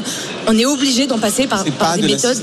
Alors en tout cas, on a, on a beaucoup d'auditeurs euh, qui nous appellent pour euh, nous faire part de leur expérience. On a notamment euh, Raphaël qui nous appelle, bah tiens, d'Achicourt dans le Pas-de-Calais. Bah, ça tombe bien parce qu'on est au salon des, au au stand des Hauts-de-France, euh, au salon de l'agriculture. Et Raphaël, il est dirigeant d'une PME qui fait de la rénovation d'habitation. Bonjour Raphaël. Bonjour Estelle. Et Raphaël, vous vouliez réagir sur, sur, sur ce sujet. Vous avez six employés, je crois, Raphaël, et vous avez bien du mal à recruter. hein. Euh, oui, en fait, avant le Covid, j'en avais 11. Et avec le Covid, ben, on a souffert et on a dû équilibrer la société. Et aujourd'hui, euh, l'activité redémarre un peu. Et euh, aujourd'hui, euh, quand on essaye de recruter en entretien, on a des gens qui sont complètement à l'opposé euh, de l'envie de repartir sur le chemin du travail. J'ai des cas euh, qui m'ont qui m'ont été euh, plus que marquants, euh, des gens qui sont arrivés en entretien avec le téléphone, le chewing-gum, juste là pour avoir le coup de tampon, pour qu'on puisse euh, aller derrière au Pôle emploi pour montrer qu'ils ont bien essayé de chercher un travail, qu'ils se sont levés, et au final, c'est pour garder les droits. J'en ai même qui ont calculé le salaire, et au bout de 30 secondes, qui me disent non, c'est pas intéressant, je vais perdre 200 euros à tout casser, à me lever pour venir travailler. Je préfère rester là chez moi et puis euh, bah, profiter, c'est tout. C'est même, je trouve ça écœurant. Mais c'est écœurant, euh, Raphaël, mais en même temps, euh, je- je- on peut le comprendre. Si la personne, je dis n'importe quoi, mais gagne euh, 1800 euros au chômage et que vous lui proposez aussi 1800 euros pour travailler, la personne va devoir euh, effectivement peut-être faire garder euh, ses gamins, va devoir euh, peut-être payer le carburant, etc. Donc, euh, est-ce que vous, vous proposez des salaires qui sont de nature à, à- à faire que les chômeurs aient envie de bosser chez vous? Bien sûr, moi chez moi, euh, une personne qui arrive, euh, je parle plus, plus sur mes techniciens applicateurs, puisque aujourd'hui, mes propres techniciens, ils savent qu'aujourd'hui, on a du mal à recruter. Bon, on va dire qu'ils en jouent. Chez moi, quelqu'un qui commence à arriver chez moi sera aux alentours de 1006-1007. Après, s'il y a de l'expérience euh, et des, des- des évolutions de salaire, euh, ça arrivera. Ouais, Aujourd'hui, j'ai des 1700, c'est confrères. Non, mais Oui, voilà, mais derrière. qui refuse votre salaire, monsieur, je lui coupe son chômage tout de suite. À l'instant où il sort de chez vous en disant j'ai fait mon calcul, ça m'intéresse pas, il perd son chômage tout de suite. Mais le problème, la norme, c'est de travailler. C'est pas de rester à la maison en attendant. système, c'est pas les gens. Mais, mais Raphaël, euh, est-ce que vous tamponnez à chaque fois les feuilles? Quand vous voyez que, par exemple, manifestement, la personne n'a pas envie de travailler chez vous et, et est venue juste pour que vous tamponniez euh, sa feuille Pôle emploi, euh, est-ce que vous la tamponnez à chaque fois ou est-ce que vous dites parfois, ben non, mais moi je refuse? Manifestement, vous êtes juste venu pour, pour, pour le tampon. Je tamponne, derrière j'essaye d'appeler directement, comme chez nous on dépend de d'Arras, j'essaye d'appeler Arras, d'avoir sa, sa référente pour lui dire, euh, attendez, euh, je veux bien euh, faire tout ce, que, tout ce qui est en mon pouvoir, mais bon, des, des, des, gens, par contre, moi je pars, je pars sur des gens qui ont plus de 50 ans, qui se retrouvent euh, sur le carreau, qui ont fait 30 ans dans une société, qu'on les aide, je suis le premier à les aider. Mais des jeunes, parce que moi je parle, je parle de jeunes qui ont une vingtaine d'années, qui se disent euh, non, non, moi je préfère rester chez moi, jouer à la PlayStation, tout. C'est ces gens-là, hein, c'est c'est- c'est- cette future, euh, la relève, elle est là, hein, les jeunes de, de demain. C'est là-dessus que moi je, je veux recruter. Pour leur donner une carrière professionnelle, pas des gens à 50, 55 ans qui ont fait une grosse partie, qu'on leur foute la paix et qu'on essaye de les, de les réinsérer autrement. Mais moi je parle pour mon cas personnel des jeunes de 20 ans. C'est là, là-dessus, des gens qui sont, Ils ont qui sont, excusez-moi, hein, seniors, hein. qui sont profi- qui sont chômeurs professionnels de père en fils. Et c'est comme ça, c'est des générations. euh, Malheureusement, c'est là-dessus. Mais alors, pour toucher le chômage, quand même, Raphaël, il faut avoir bossé. Vous voyez ce que je veux dire? Personne ne touche le chômage sans avoir travaillé. Donc, euh, Un minimum. Un minimum. Oui, donc c'est quand même des gens qui travaillent, qui ont des périodes de chômage, qui travaillent, qui ont des périodes de chômage. Mais, euh, mais, mais ils ont bien travaillé euh, euh, à un moment, parce que sinon ils ne toucheraient pas le, euh, le, le chômage. Vous recherchez encore du personnel, Raphaël? Euh, oui, j'ai une, j'ai une question. L'année dernière, j'ai recruté une personne avec trois enfants. Il est venu chez moi. Bon, euh, difficile, une voiture euh, très euh, très dangereuse sur la route. Bon, je lui ai dit, euh, je vais te mettre un camion en disposition avec le gasoil à ma charge. Il a fait six mois et au bout de six mois, il a dit non, j'arrête, je conduis plus, euh, je, je, je préfère pas reconduire. J'ai dit pour quelle raison? C'était un CDD de six mois avec un deuxième CDD. Il m'a dit non, non, euh, c'est pas rentable. Voilà. Donc je pense qu'avec son épouse, il a dû calculer. euh, et voilà, quelqu'un que je pense qu'il avait la moyen, le moyen de, de, de, de repartir de l'avant. Mais, ça pose aussi le, problème, effectivement, de la, la hausse des salaires. Il faut que les salaires soient attractifs pour que les gens aient aussi envie d'aller, euh, de, retourner vers, euh, vers l'emploi. Merci beaucoup, Raphaël, en tout cas, pour, euh, ce témoignage. Merci d'avoir été avec nous dans Estelle Midi et des témoignages. Eh bien, il y en a beaucoup sur l'appli RMC, Martin. Ouais, beaucoup d'auditeurs qui sont d'accord d'ailleurs avec ce que disait Thierry. quand nous travaillons, nous cotisons sur nos salaires pour cette assurance chômage, écrit Virginie.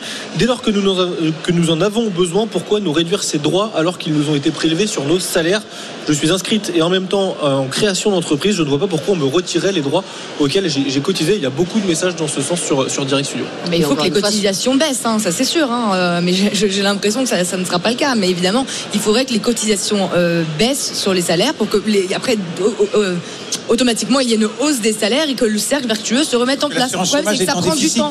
Ça prend du temps. Tout ça, ça prend du temps. Oui, mais pas peut-être bien commencer quelque part. Mais peut-être que tu indemnises moins les personnes les plus jeunes et qui ont moins travaillé et que tu indemnises plus. Enfin, ça me paraît très logique. On est d'accord, sauf qu'ils ont réduit les durées pour les seniors. Je sais, je sais, mais je ça réforme. scandaleux. Je suis désolée. C'était un sujet dans, Estelle Midi. Donc, ça, ça me paraît normal, encore une fois, quand tu as travaillé 20 ans, tu puisses avoir plus de cotisations que quelqu'un qui a travaillé 6 mois. Enfin, ça Ben me paraît d'une logique euh, implacable. Nous sommes avec Valentine Maillochon, c'est notre invitée sur ce débat. Elle est euh, porte-parole du Mouvement national des chômeurs et des précaires. Bonjour Valentine. Bonjour Estelle, bonjour tout le monde. Et merci beaucoup euh, d'être avec nous dans, dans, dans, Estelle Midi en direct du salon de, de l'agriculture. C'est un débat qui enflamme les places des passions. Euh, on l'a assez souvent dans, dans, Estelle Midi, mais c'est vrai qu'on s'attendait pas à ce que Gabriel Attal veuille durcir encore une fois euh, les, les, les, conditions de, de l'assurance chômage, parce qu'on a l'impression que, que, finalement ces conditions elles sont durcies tous les mois, quoi. Ah oui, après, euh, Gabriel Attal, c'est le, le, fidèle représentant de la, politique macroniste. Euh, ce qu'il faut dire aussi, c'est que, par exemple, l'assurance chômage, comment dire, les, euh, la dernière réforme, les, les, derniers éléments de la réforme, ils sont sortis il y a six mois et on constate difficilement ses effets sur, sur un aussi court terme. On veut déjà commencer à perdurer ces ces, euh, ces, mesures, alors même qu'on ne sait même pas du tout euh, ce que vont donner les précédentes en fait. Il y a une volonté, c'est une volonté politique plus que euh, de vouloir aider les gens maintenant pour l'instant. Mais, mais, mais, Valentine Maillochon, vous êtes quand même bien d'accord qu'il faut faire qu'il faut faire quelque chose à un moment. Alors même si effectivement les fraudeurs du chômage, on les appelait comme ça, sont une toute petite minorité, c'est évidemment insupportable pour ceux qui les côtoient. Ben, vous l'avez dit, c'est une minorité, hein, pour le coup. Euh, effectivement, ceux qui les côtoient, je peux comprendre mal, que ça les. minorité. Ouais, elle fait mal, mais en attendant, on lui donne. Ouais, on nous connaît tous, on aime bien les mettre en valeur. En attendant, on aime bien les, les montrer, parler d'eux, etc. Mais pour la grande majorité, ben, ceux-là, on leur laisse pas beaucoup la parole. Et euh, sous couvert de vouloir les aider, entre guillemets, ce qu'on fait, on leur donne plus de coups de pied au cul, excusez-moi l'expression, que de, que de coups de main. Ce qu'il faut dire aussi, c'est que là, les gens, ils sont en train de se rendre compte que depuis qu'ils qu n'auront plus de retraite, ben, ils ont envie de profiter de la vie maintenant et peut-être un petit peu moins de se dire que, ben, de toute façon, à la retraite, euh, ils, de toute façon, ils en auront pas. Donc, ils pourront pas en profiter. Donc, je peux comprendre aussi que les gens aient envie de se dire, si j'ai un travail, je veux vraiment pouvoir me dire que ça sera dans des bonnes conditions et que je veux pas me lever pour rien ou euh, m'excrinter la santé, etc. Parce qu'on parle de ça, hein, les gens qu'on qu pousse à, retourner vers le vers l'emploi, c'est des gens qui occupent des métiers peu qualifiés, qui sont déjà dans des conditions de vie assez dégradées. Et en fait, si on leur enlève le droit de choisir leur emploi, bah, je peux comprendre qu'ils baissent les bras et qu'ils fassent leur calcul. Hein. Mais, Valentine Maillochon, est-ce qu'il faudrait moduler euh, justement euh, le, le, les conditions de l'assurance chômage en fonction de la, durée de cotisation en fait euh, des demandeurs d'emploi? C'est-à-dire que vous avez cotisé 20 ans, bah, peut-être que vous avez le droit euh, non plus à 18 mois mais à 24 mois. En revanche, vous avez cotisé 2 ans, bah, là vous avez le droit peut-être à 6 mois plutôt que, plutôt que 18 mois. quoi. Oui, ça s'entend, ça s'entend dans, un certain sens. Après, ce qu'il veut dire, c'est qu'en fait, là, le, le gouvernement, c'est pas du tout vers s'acquittant. En fait, euh, c'est pas du tout le cas. Aujourd'hui, il faut avoir bossé six mois pour ouvrir euh, ses droits au chômage, et euh, même là, on considère que c'est pas beaucoup. Donc. Oui, mais peut-être que d'ailleurs, six mois, c'est pas assez. Peut-être qu'effectivement, euh, il faudrait ouvrir les droits au chômage au bout d'un an de un an de travail. Peut peut avant c'était quatre mois et en fait, avant c'était quatre mois et on voyait bien dans nos associations que les gens s'en sortaient pas. En fait, euh, la solution elle est pas là. C'est pas en faut pas croire que les gens font, enfin le, la question de les gens font leurs calculs enfin déjà j'ai beaucoup de mal à, à, y croire parce que avec tout ce qu'on voit dans nos associations je peux vous assurer que c'est pas le cas on a aussi bien des jeunes que des vieux qui viennent nous dire la même chose qui viennent nous dire mais je cherche tout du le monde dit ça mais tout, tout, le monde dit ça, que c'est une minorité, que ça existe presque pas. Mais moi, dans mes, dans mes 30 années de vie, déjà, ce qui n'est pas beaucoup, j'en ai connu énormément, quoi. Notamment des jeunes. Notamment des jeunes. J'ai connu plein de choses. J'ai aussi connu des saisonniers qui faisaient, qui faisaient leur saison d'hiver, qui, qui travaillaient dans des hôtels et qui après passaient les six mois d'après au chômage et faisaient ça, en fait, euh, tous les ans. Euh, J'ai connu des jeunes euh, qui, tout simplement, euh, bah, faisaient, voilà, cotisaient pendant leurs six mois aussi pour après bah, profiter au chômage. J'ai connu plein, plein, plein de profils comme ça, de profiteurs euh, autour de moi. Donc je veux bien qu'on me dise que c'est une minorité, que ça existe presque pas. Mais moi, je vous, je vous garantis que c'est faux, quoi. Ça existe et ça pénalise les autres.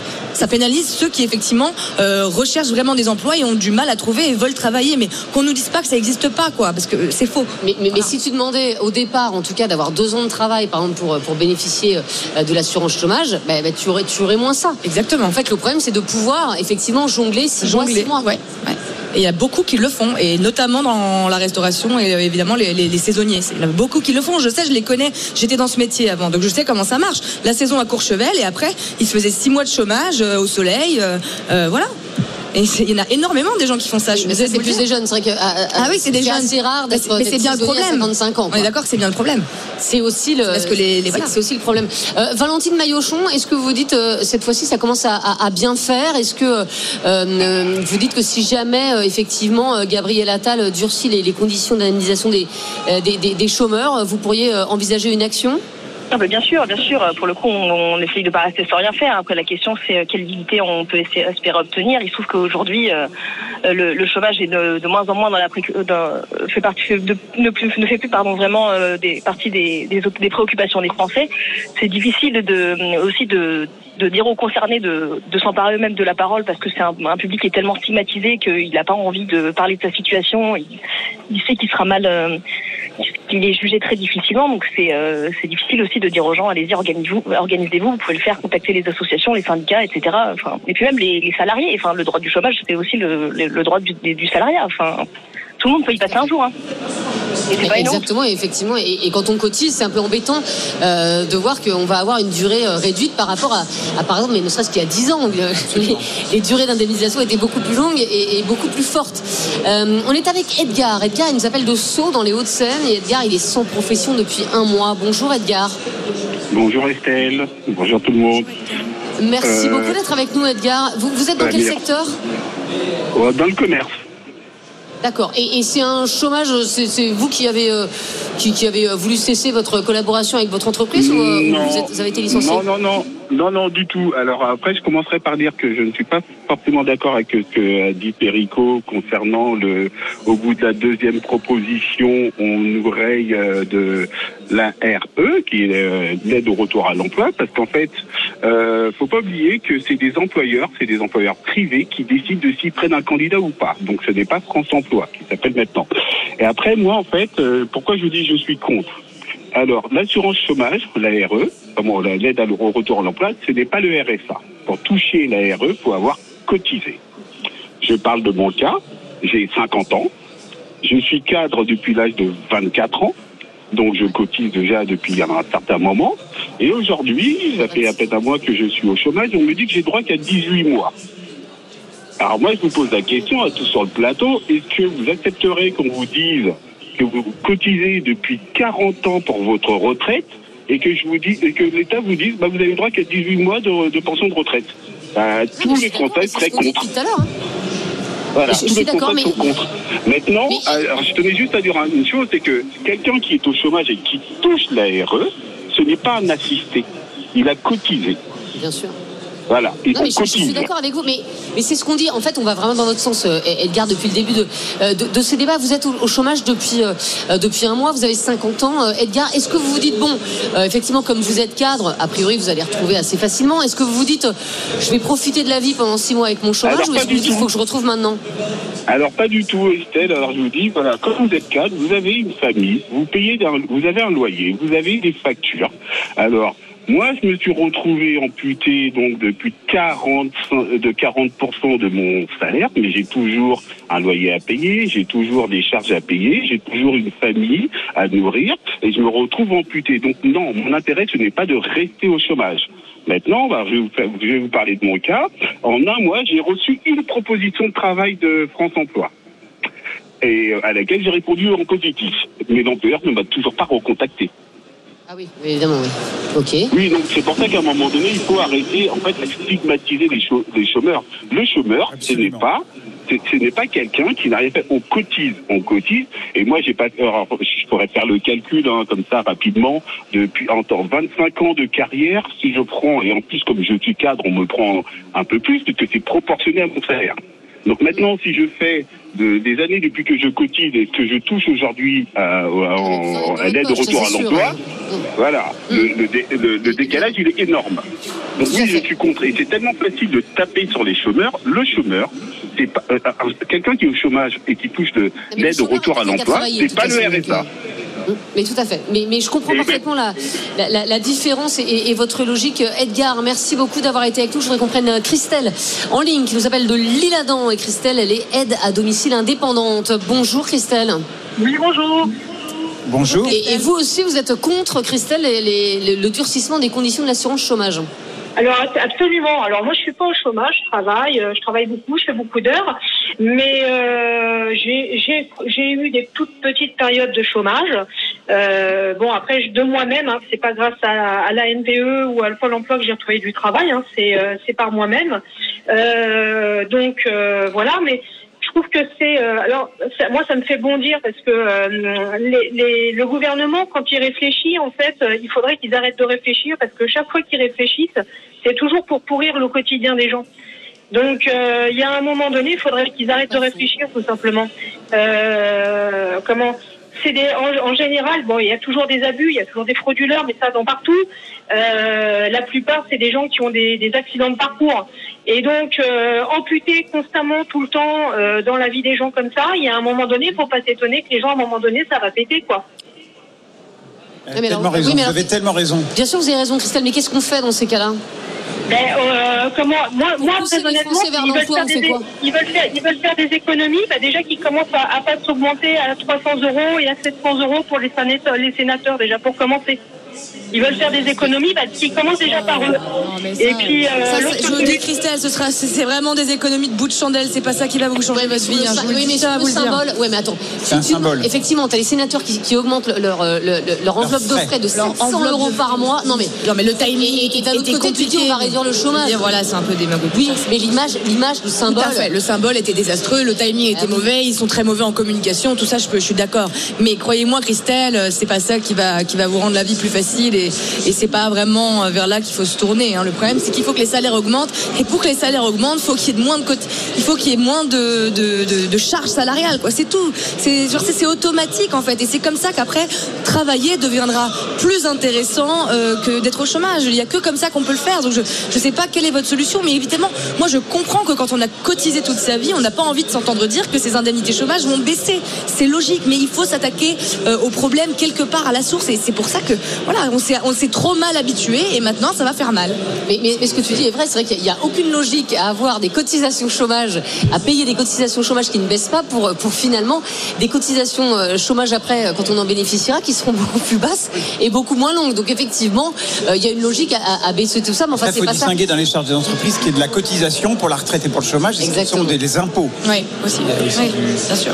Merci en tout cas à Edgar et à Christelle d'avoir été avec nous. Merci à, à Valentine Maillochon d'avoir été notre invitée. On termine avec des messages. Euh, Martin et les résultats de notre sondage. On a entendu l'inquiétude d'Edgar et de, et de Christelle, l'inquiétude également de Sophie sur Direct Studio. On sort des mesures qui pénalisent les gens honnêtes. Je suis inscrite à Pôle emploi, à France Travail, et je n'ai que 57% de mon salaire alors que je travaille depuis que j'ai 18 ans. Les gens n'y sont pour rien et sont pénalisés. Ils vont l'être encore plus. Greg également est inquiet à ce rythme-là en disant nous allons toujours autant cotiser, mais plus rien ne sera pris en charge, nous écrit Greg sur Direct Studio. Euh, durcir les conditions de l'assurance chômage, d'accord, pas d'accord avec Gabriel Attal. N'est pas d'accord pour 60% des personnes qui ont répondu. Allez, dans un instant, le zapping, le meilleur euh, d'RMC. On se demandera si Emmanuel Macron attise la colère des agriculteurs. Ça s'est mal passé. hein. L'inauguration du salon euh, samedi avec le président de la République. On va se demander également euh, si les jeunes se sentent vraiment concernés par l'écologie. Et puis, est-ce que nos élus deviennent un culte Je ne sais pas si vous avez vu euh, l'inauguration de cette euh, euh, plaque euh, Pierre Curie. Curie, CU2RY. Voilà, et ça n'a gêné absolument personne. Euh, on en parle dans un instant dans Estelle Midi. À tout de suite. RMC, midi 15h. Estelle Midi. Estelle Denis. On est de retour dans Estelle Midi, en direct du stand des Hauts-de-France, du Salon de l'Agriculture. Et il est 13h32. Et 13h32, on ne change pas les bonnes habitudes. C'est l'heure du zapping, le meilleur d'RMC. C'est parti. RMC, Estelle Midi. Le zapping RMC. Et on va commenter ces meilleurs moments sur RMC ces dernières 24 heures avec Martin Bourdin, avec Thierry Moreau, Perico Légas et Juliette Briens. Et on va commencer tout de suite avec un extrait d'Apolline Matin, ce matin sur RMC. Emmanuel Macron attise-t-il la colère des agriculteurs Samedi, le président de la République a traditionnellement inauguré le salon de l'agriculture, une journée qui s'est mal passée et qui a fait l'objet de nombreuses heures avec des agriculteurs. Une honte pour Chantal, auditrice RMC des Bouches du Rhône. Elle témoignait ce matin chez les GG. J'ai regardé du début jusqu'à la fin, c'est la première fois. Hein. Mais là, franchement, c'est affligeant. C'est vraiment affligeant ce qu'il a fait. Il savait très bien ce qui allait se passer. Donc c'est une provocation envers les agriculteurs, moi je dis. Bon, il représente la France, mais je crois plus qu'il la représente. De mon avis personnel, parce que moi je fais partie de rien du tout. Hein. Je suis une retraitée, je dis mon point de vue, c'est tout. Perico Légas, excusez-moi, je suis en train de manger. Non, non. Euh, Est-ce qu'à votre avis, Emmanuel Macron attise la colère des agriculteurs? Je ne pense pas qu'il ait cherché à l'attiser. Je pense qu'il a voulu récupérer un instant solennel qui est le salon d'agriculture pour conclure la crise agricole à son seul profit. Il a un Premier ministre qui était sur le terrain, qui a négocié, qui est allé rencontrer les syndicats, qui nous a fait une conférence un jour devant une note de paille, ensuite une conférence de presse à l'hôtel Matignon. Donc c'est le gouvernement qui avait le dossier en main. Et le président aurait dû venir au salon, faire sa visite habituelle, échanger, éventuellement quelques mots. Il a voulu faire ce grand débat. On sent bien qu'il s'est dit. Quelle belle idée. C'est en train de se résoudre, mais je voudrais rappeler que c'est moi qui suis au cœur de l'action. C'est moi qui suis celui qui solutionne, qui résout les problèmes dans ce pays. Je vais donc faire un grand débat, comme il en a fait après les Gilets jaunes. Et en fait, il a voulu reconstituer ce qu'avait existé en 2017, les États généraux de l'alimentation, qui s'était bien passé puisqu'il y avait une loi Egalim. Alors, loi Egalim, on en est à la quatrième. Ça veut dire que les trois premières n'ont pas marché. Ça, c'est déjà un aveu d'échec. Mais il a voulu juste récupérer quelque chose et ça lui a explosé au nez. Et effectivement, la, la, tension était telle, et comme il ne pouvait pas apporter les réponses concrètes que les agriculteurs attendent, il fallait qu'il laisse au Premier ministre le soin de porter ce dossier à terme. Donc là, il a voulu faire mieux, il a voulu faire de la communication pour la communication, et ça lui a explosé au nez. Désolé pour lui. Euh, Est-ce qu'il a quand même bien rattrapé le coup, on va dire, euh, Thierry Moreau? Parce que euh, au départ, il y a effectivement eu des heures avec les agriculteurs, ça s'est mal passé, l'image était désastreuse. Mais derrière, quand même, il a réussi à parler aux agriculteurs, il était en bras de chemise. Euh, voilà. Est-ce que finalement, l'image qui va rester est positive? Alors, je pense qu'il n'avait que des mauvaises solutions. S'il n'y allait pas, on aurait traité, on l'aurait traité de lâche. Il y a été, on traite de euh, monarque dans sa bulle, etc. Moi, ce qui m'a surtout Comme choqué- d'hab, j'ai envie de dire. Oui, alors la bulle, est- la bulle était, la bulle était un peu plus large que d'habitude et elle était plutôt euh, autour des bâtiments que euh, autour du, du- du président et donc ça donnait un sentiment de, De vide. euh, de vide autour de, Et ouais. autour de la bulle, enfin des proches de- du président. Moi, ce qui m'a surtout choqué, c'est de, de voir certains agriculteurs. Encore une fois, euh, le, le mouvement est légitime, les, les agriculteurs souffrent, il y a un problème de revenus. Et il y a des solutions qui sont en train d'être apportées et ça va pas se faire du jour au lendemain. Moi, ce qui m'a choqué, c'est de voir des, des, extrémistes, j'appelle ça des extrémistes, qui disent que, un, le président n'est pas légitime, deux, que c'est un usurpateur, qu'il a été mal élu. Euh, je pense que ça, ça n'aide pas au dialogue. Et ça fait partie des gens qui ont forcé l'entrée du salon. Je pense que ces images-là sont désastreuses. Le reste du temps, la plupart des, gens qui ont reçu euh, la, délégation du président, qui ont reçu Jordan Bardella hier et qui recevront Attal, vont les écouter parce qu'ils ont envie d'écouter les politiques. Mais il y a une minorité aujourd'hui qui essaie de bordéliser la question. Voilà, très clairement. Juliette Briens, est-ce qu'il a bien fait d'aller au salon de l'agriculture Emmanuel Macron? C'est vrai qu'on on se posait la question euh, vendredi dans, l'émission, il y avait des pour, il y avait des contre. Non, moi je suis totalement pour qu'il aille au salon de l'agriculture. Le président est totalement à sa place à l'ouverture du salon de l'agriculture. Pour ça, il n'y a aucune question. Ce qu'il aurait fallu, c'est- anticiper. Anticiper le salon de l'agriculture. Là, ils ont cru qu'ils allaient pouvoir apporter des semi-réponses aux agriculteurs qui sont entre la vie et la mort pour certains. C'est une question de vie ou de mort pour certains, Thierry. Donc c'est- pas vraiment des extrémistes. La, colère, la vraie clo- colère, elle Je est dis pas la- globale. Quoi. Je dis pas le, le- le contraire, je Voilà, dis qu'il y a une minorité d'extrémistes qui, Ouais, mais- qui, qui, qui, à mon Oui, avis, mais en fait, font ils- du mal à la cause. Ils ont sorti les tracteurs, ils ont été pacifiques, ils ont bloqué quelques routes euh, avec euh, l'accord, en tout cas la tolérance du gouvernement. Euh, on leur a, euh, on les a baladés quoi. Mais on, on les, les a baladés, baladés, on leur a amené des semi-réponses. Donc Des semi-réponses, mais sont- tu plaisantes. Ah, non, pour l'instant, Une nouvelle loi Egalim, des prix planchers, une trésorerie d'urgence. pour l'instant, il n'y a, il n'y Ils ont répondu à toutes les questions qui ont été posées. nouvelle loi Egalim, c'est un aveu d'échec et de mensonge politique, c'est tout. Voilà, il y aurait Oui, mais ça veut dire aussi on repart sur de bonnes bases. Mais oui. on peut voir Oui. le verre à moitié plein. Pourquoi sur la concurrence déloyale, sur la concurrence il n'y a pas vraiment de réponse. Pourquoi est-ce que les États généraux de l'alimentation de 2017 n'ont pas abouti, ne sont pas appliqués? Pour quelle raison? Parce que le gouvernement n'a pas fait son travail, parce qu'il ne voulait pas le faire, c'est tout. Oui, mais si maintenant il est décidé à le faire. Trop tard. Non, c'est pas trop tard. c'est Bien sûr que non. Non, c'est trop tard pour ne pas dire que c'est pas de sa faute. Donc il assume d'abord ses responsabilités en disant on n'a pas eu le courage d'aller jusqu'au bout, on n'a pas appliqué les lois qui ont été, qui ont été votées, on a cédé à la grande distribution, on a cédé à l'Europe et on a attendu que ça se passe. Et comme ça pète, maintenant on se réveille. Mais il faut dire les choses clairement. Le grand débat c'est ça. C'est dire je me suis planté, j'ai pas été courageux, je vais essayer de rattraper le train. Ça aurait peut-être été différent que, que le discours qu'il a tenu. Ils peuvent rattraper le train, justement. euh, Bien sûr, il est toujours temps de, de rattraper le train. Évidemment, on va pas dire maintenant c'est trop tard, euh, vous ne méritez que euh, la, la colère euh, agricole, etc.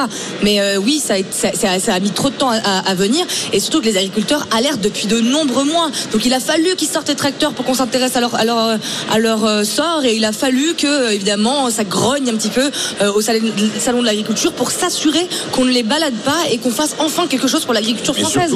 qu'on Voilà. contournait le Premier ministre. Le dossier dans les mains du gouvernement qui était en train de gérer la crise petit à petit. Qu'est-ce que le président de la République a eu besoin de faire son grand débat pour se glorifier. Ça- Voilà. c'est Et en plus, voilà, bon, après, il y a eu aussi évidemment euh, toute la question euh, de, des soulèvements de la terre et de la communication qui, encore une fois, a été désastreuse. Quoi. Des choses qui sont sorties dans les médias et des agriculteurs qui se sentent méprisés par un Emmanuel Macron qui, encore une fois, avec ses petites phrases euh, et avec son comportement global, euh, donne l'impression de mépriser les gens. Et forcément, ça aide pas. Apolline Matin, ce matin sur RMC, nos élus deviennent-ils incultes? À Carcassonne, une mairie a donné euh, à, à- à l'une de ses rues le nom du célèbre physicien Pierre Curie. Mais malheureusement, une énorme bourde a été commise. C'est sur le matin qui nous révélait ça ce matin. C'est incroyable ça. Mais vous savez tous comment on écrit Curie. Bah visiblement euh, tout le monde n'est pas au courant. À la mairie de Carcassonne, non, puisque les habitants de la rue Pierre Curie ont vu apparaître euh, deux plaques à l'entrée de la rue sur lesquelles Pierre Curie s'écrit C U 2 R Y. Comme un cri, euh, Eh oui, comme les comme le Curie. Oh non. Ça a suscité un festival de commentaires moqueurs sur les réseaux entre ceux qui se demandent si l'auteur du panneau avait faim ou bien s'il faudrait aller au bout du concept et renommer la rue Poulet au Curie. De son côté, la mairie a admis qu'il y avait, je cite, un petit pépin dans la confection des plaques. Non mais Perico les gars, excusez-moi, mais comment c'est possible? Alors. Non, Mais comment c'est possible? Je veux dire, Curie, euh, c'est quand même pas un truc qui est dur à écrire. Vous voyez ce que je veux Non, dire mais la personne qui a rédigé le panneau ne sait même pas qui est Pierre Curie. Donc je ne lui en veux pas. Oui, mais le maire a priori doit savoir. Alors voilà, le Mais- problème, c'est- validé derrière. Mais c'est ça le truc. Donc le problème, c'est, je finis, le problème, c'est pas l'inculture qui est euh, prégnante et qui aujourd'hui est, hélas, euh, atteint des proportions dramatiques, y compris dans la presse. Je vois souvent certains synthés avec des orthographes. Le synthé, c'est ce qui est marqué en bas Oui, d'une image. alors parfois c'est parce qu'on n'a pas le temps. Je, Alors, je- non, oui, mais d'accord. je, je- je ne l'excuse pas, mais parfois Mais- en fait vous faites ça très rapidement et malheureusement il y a parfois une faute de frappe. Donc le problème n'est pas la faute, c'est les gens qui doivent la corriger, qui doivent la surveiller, qui ne se rendent pas compte eux-mêmes. Soit la personne qui a supervisé cette plaque ne savait pas non plus qui était Pierre Curie ou comment ça s'écrivait, soit euh, elle a trouvé que c'était la bonne orthographe. et c'est affligeant. C'est symptomatique de notre Et époque. que personne ne hein. se dise dis donc, il y a- Mais c'est ça. C'est un truc qui gêne. En fait, par, combien de mains sont passés ces panneaux pour que personne, à un, moment donné, tire la sonnette d'alarme? Il y a eu le, le moment où on commande les panneaux, le moment où on les confectionne, le moment où on les, où on les installe, le moment où, je sais pas, où on les inaugure. À- à- à- combien, en fait, il y a eu d'étapes où euh, l'orthographe Curie, Q-U-2-R-Y, est passée, quoi. euh, Alors, elles n'ont pas été inaugurées, hein, mais effectivement, Ouais, il y a eu. euh, installées, mais en alors, c'est pas des gens qui étaient dans le même bureau, parce que je présume que la société qui a fabriqué le panneau, elle, elle est pas, le c'est pas la mairie. Donc, ça veut dire qu'il y a plein de gens à plein d'endroits différents Qui ne savent pas qui ont fait la faute. C'est ça qui est absolument hallucinant. Peut-être tous des gourmands ou des fans de basket. Ouais, c'est ça. Enfin, ça pose quand même problème. Oui. Je suis désolée, c'est pas écrire Pierre et Marie Curie. Euh, Il y, a- il y a quand même un souci. Ah, Après, le- le faut jour pas où on- s'étonner de notre classement PISA. quoi. Enfin, le jour où on aura euh, le président Emmanuel Macron, je pense qu'il y aura quelqu'un qui rectifiera. Euh, Apolline Matin, non c'est les GG, pardon, ce matin sur RMC. Les gens, les jeunes se sentent-ils vraiment concernés par l'écologie? Selon un sondage pour le Parisien, les jeunes sont davantage préoccupés par leur pouvoir d'achat que par l'écologie. Mais pour l'entrepreneuse Flora Gebali, la défense de l'environnement ne doit pas être l'apanage des jeunes. Je voudrais quand même apporter deux précisions sur ce sondage. La première, c'est que euh, l'écologie arrive en deuxième position chez les jeunes. Ça reste une top priorité, ça reste dans le top 3. Devant l'insécurité. Et, et- et la deuxième c'est précision, c'est la deuxième. C'est le pouvoir d'achat le premier. La- la- voilà. Et c'est normal que le pouvoir d'achat soit la plus grande des préoccupations parce que qui peut penser à la fin du monde quand on n'a pas le temps de manger, on n'a pas les Donc, capacités de manger jusqu'à la fin du mois. Euh, J'aimerais juste ajouter que ce sondage, pour moi, c'est plutôt une bonne nouvelle parce que ça veut dire que c'est pas seulement les jeunes qui portent la cause climatique en France, c'est l'intégralité de la, pré- de la population. Oh, c'est quand même pas mal, euh, finalement. euh, deuxième préoccupation des jeunes, euh, l'écologie, péricolégas. Alors, au vu du précédent sujet sur le panneau Pierre Curie, j'espère que tous les jeunes savent bien ce qu'est l'écologie, en quoi elle consiste et qu'elle revendique. C'est pas seulement les petits oiseaux dans les arbres et, et- et les forêts verdoyantes. Il y a tout un tas de paramètres politiques, socio-économiques. J'aimerais bien qu'ils soient au courant. Moi, quand j'interroge des jeunes sur les. Alors, que- quels jeunes? Adolescents, 16, 17, 18, 19, la connaissance de la définition de l'écologie n'est pas toujours très claire dans leur tête. Voilà. Oui, mais en revanche, les, les- les gestes pour l'écologie, eux, c'est oui. c'est très clair. Oui. C'est aussi, les, c'est aussi euh, les gamins qui nous ont appris à trier nos déchets. euh, qui Oh, attendez, euh, attendez. Ça, c'est mais je te- formidable. ben, si, je t'assure. Oui, d'accord, mais les jeunes et l'écologie, euh, c'est quand ça les arrange, quoi. Ah, juste allumer l'application de TikTok, vous verrez que la religion des jeunes d'aujourd'hui, c'est la consommation, quoi. Donc, moi, ça me fait doucement Non, mais rire. pas Ils- ah, les mais jeunes. si, ils, Ah, parlent- je ils adorent, d'accord avec toi. ils adorent parler. D'écologie, mais par contre, euh, les applications euh, de, euh, de, de fringues low cost, etc., Shine, etc., qui viennent de Chine, elles explosent et elles explosent notamment chez les jeunes. Oui, mais surtout tant certains qu'ils ont leur Starbucks et, et leur petit confort, ils sont pour l'écologie, mais Non, mais ils sont faut pas, pas prêts, généraliser, ils sont pas prêts à faire beaucoup de sacrifices. Je pense qu'il ne faut pas Bah, généraliser, Juliette. essentialiser un corps euh, de, de- de- de personnes entre 16 et 20 ans. Je pense que c'est une erreur. Il y a effectivement des gamins qui sont euh, pris dans leur téléphone et qui n'en sortent pas. Il y en a d'autres qui sont très sensibles à l'écologie et qui ont parfaitement compris de quoi ils retournent. Euh, je pense qu'il y a des gamins aujourd'hui qui se disent bah, je vais manger moins de viande parce que je sais que c'est mauvais pour la planète. Mais ça ce aussi, qui ne c'est veut pas dire ne pas manger de viande. de, de pas généraliser. Il ne faut pas essentialiser. Bah, moi, Je j'en connais pas beaucoup. en tout cas, des ben, moi, j'en connais. Moi, je- on ne va pas être dans les mêmes milieux. Mais oui, des, des gens qui, il y a évidemment des jeunes qui sont très militants, mais la plupart des jeunes, c'est pas dire, ils vivent comme tout le monde, euh, ils sont dans la consommation, ils achètent des baskets Nike. Non, parce que le pouvoir d'achat Ah oui. est en tête. Ouais, enfin, non, je veux mais- dire, c'est aussi des gens qui, ont du mal à, joindre les deux bouts. Et, après, euh, je, veux dire, c'est aussi des jeunes qui vont faire attention. Il y a de moins en moins de jeunes qui passent le permis de conduire, par exemple. Bien Donc, sûr. euh, dans- en ville, tu as plein de jeunes qui aujourd'hui ne passent plus le permis de conduire. En Bien ville, hein, je te parle des citadins. Mais parce que aussi, c'est c'est pourquoi j'irais polluer la planète, prendre la, la voiture, alors que je peux faire autrement. Tu as, beaucoup de choses. Tu as aussi euh, beaucoup de jeunes qui achètent et qui revendent sur, sur Vinted. Alors, tu as ceux qui surconsomment sur Chine, mais tu as aussi une autre catégorie de jeunes qui, qui revendiquent euh, pas forcément quoi que ce soit, qui vont pas jeter de la soupe sur des Van Gogh. Mais qui ont un dire, comportement, mais qui ont un comportement euh, et, qui est très bien. et qui essayent aussi d'é- d'éduquer entre guillemets le- leurs leurs mauvais parents. Euh, doit- Ça sent le vécu. Bah, exactement. Non, non, mais, mais, euh, bah, tu, tu apprends, euh, voilà, au contact de tes enfants. euh, Bah, Qu'est-ce qui t'ont fait changer, toi? Il y, a des- il y a des comportements. Le tri, tri. le, le tri, c'est pas tes enfants qui t'ont fait trier quand même. Bah non, mais enfin disons que disons que quand j'oublie quelque chose, euh, oui, on me le, on me le fait. euh, Ouais, savoir. ils te demandent de passer moins de temps sous la douche. euh. Non, non, non, mais je n'ai plus de baignoire, par exemple. Euh, euh, voilà, le tri des déchets, euh, fermer le robinet quand on se lave les dents, enfin des, des choses basiques. Mais ça, c'est quand on est enfant Oui. Qu'on apprend ça. Bah oui, mais moi je l'ai pas appris. Vous voyez, euh, faire cuire d'abord l'eau dans la bouilloire Ah avant oui, on dans la génération casserole, mettre un couvercle. qui a pas eu à des avoir petits ces gestes basiques.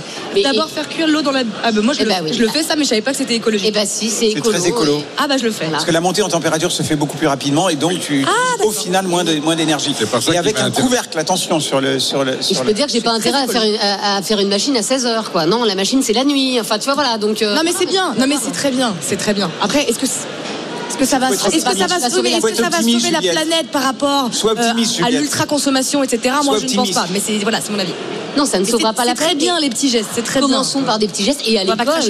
Et à l'école, pour le coup, on apprend aussi ces petits gestes. Alors Bien que sûr. nous, euh, veux dire, Perico, euh, Thierry et moi, qui sommes la vieille génération, euh, pour le coup, on nous a jamais appris à faire un Ah geste pour la planète à l'école. Ça, hein. c'est sûr. Non, ça c'est sûr que on n'a pas appris. Alors que les jeunes de maintenant, ils apprennent. Vous voyez, peu c'est- un changement de Enfin, on nous a appris à bien se tenir et quelqu'un de bien élevé est un écologiste plus facile à convaincre que quelqu'un Oui. qui est mal élevé. Ça n'a rien à voir, mais enfin, ça a totalement à voir. L'éducation, l'éducation, les valeurs familiales et l'éducation sont très importantes pour être un bon écologiste après. Dans un instant, euh, ici même sur ce plateau des Hauts-de-France au Salon de l'Agriculture, euh, nous aurons le, le coup de cœur du salon euh, pour Jean-Louis Duchesne. Jean-Louis Duchesne, il est patron euh, du resto lillois au goût du jour. Ça cartonne. Pourquoi? Eh bien parce que ce, ce- ce restaurant propose un menu surprise à ses clients. On vous explique tout dans un instant sur RMC, RMC Story dans Estelle Midi. Et puis ensuite à 14h, on se demandera s'il faut boycotter les, les produits hors saison. Vous savez, les haricots verts du, du Kenya qu'on voit partout dans les barquettes en plastique ou encore les raisins d'Afrique du Sud. On vous attend très nombreux sur ce débat euh, au 32-16 et sur la RMC. RMC, midi 15h. Estelle Midi. Estelle Denis. Ça a l'air incroyable.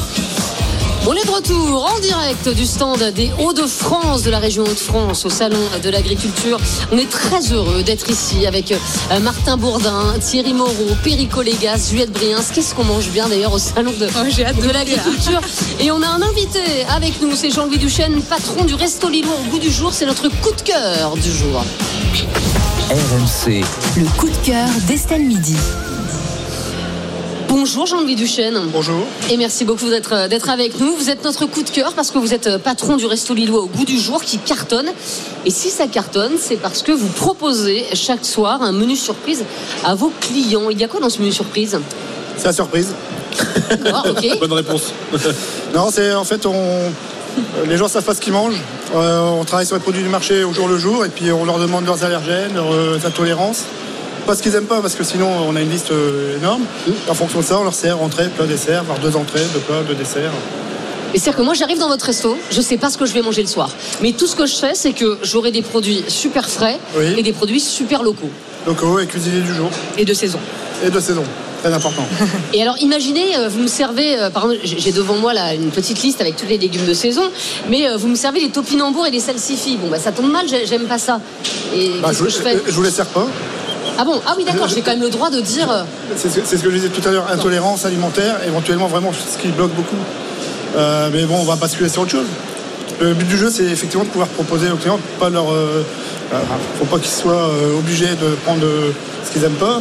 Par contre, ça nous est déjà arrivé de servir des choses que les gens n'ont pas dit, qui nous disent en retour, ça, ça aurait été sur une carte, j'aurais pas pris. Voilà. C'est ça. Maintenant, je peux venir chez vous, je vais le manger. Parce que c'est vrai qu'on on a l'habitude de prendre un peu toujours la même chose Ah, euh, au, au final. Et vous, vous êtes là aussi pour éduquer le, le goût finalement de, euh, de, de vos clients. Euh, Donnez-nous là, par exemple, vous nous avez donné un bol avec. euh, une espèce de, de, de- de crème. D'espuma. Euh, des espuma, un espuma. Euh, et il y, a- il y a quoi dedans? Je voyais également des, des petites choses torréfiées. La Saint-Jacques Là, on a une petite Saint-Jacques de Boulogne. Très bien. Euh, donc marinée avec une, une marinade aussi de mirin. euh, on a fait maison, au lieu de mettre du saké, on a mis du genièvre pour rester dans la connotation euh, Haute-France. Euh, sur le dessus, on a mis une. Donc en fait, c'est pas une, un ouais. c'est de l'aquafaba en fait. Ah, c'est de, c'est de l'eau de pois chiche qui est émulsionnée euh, avec un petit peu de piment fumé. Mm. Et euh, en dessous, on a récupéré les pois chiches qu'on a fait sécher, pareil au piment fumé, et pour ramener un peu de croustillant. Et alors, vous travaillez toujours avec les, avec les mêmes producteurs? On travaille essentiellement avec les mêmes producteurs depuis. euh, bon, je suis installé depuis 15 ans sur l'île, mais ça, chez certains fournisseurs que je connais depuis 20 ans, donc, euh, voire 25 ans, c'est de- devenu des amis. Donc, on- C'est- toujours le même prix, euh, ce menu surprise, ou ça varie en fonction des produits? Ah, non, c'est toujours le même prix, ça varie juste en fonction du nombre de plats que vous prenez.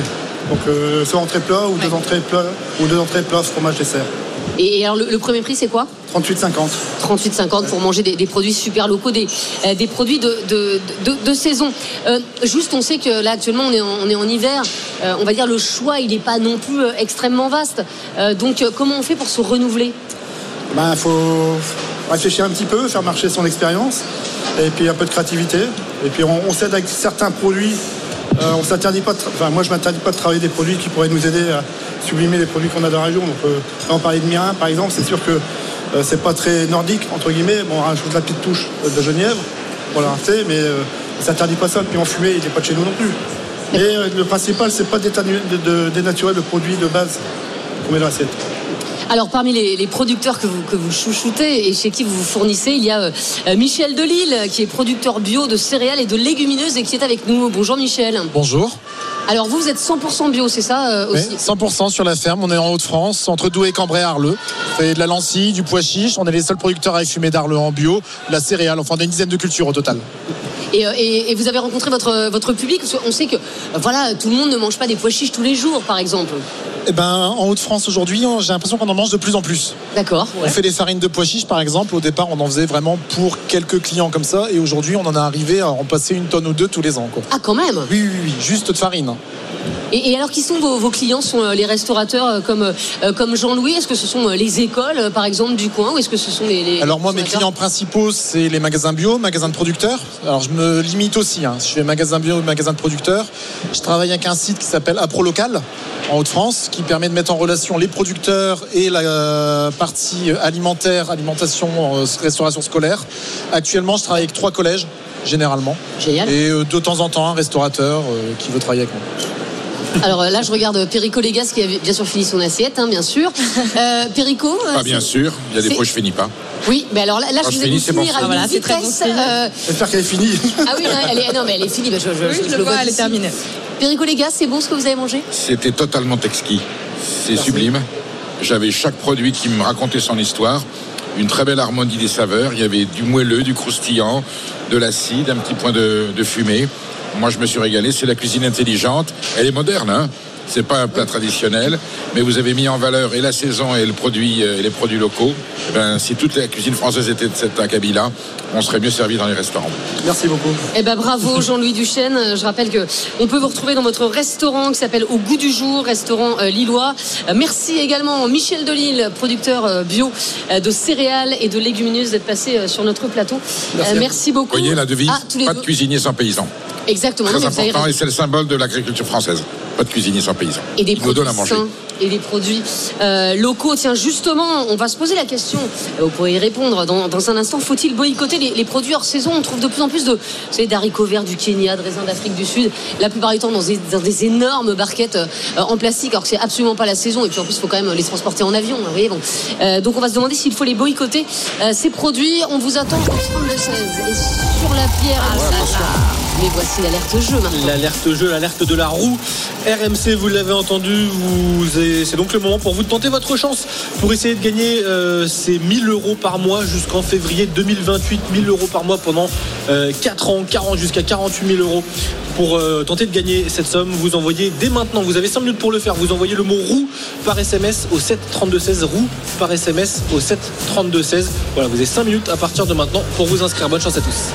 Allez, on se retrouve dans un instant dans Estelle Midi en direct euh, du salon, du, du stand de la région euh, des Hauts-de-France au salon euh, de l'agriculture. On se posera cette question faut-il boycotter les produits hors saison? Et puis il y aura RMC Conso avec Charlotte Méritant.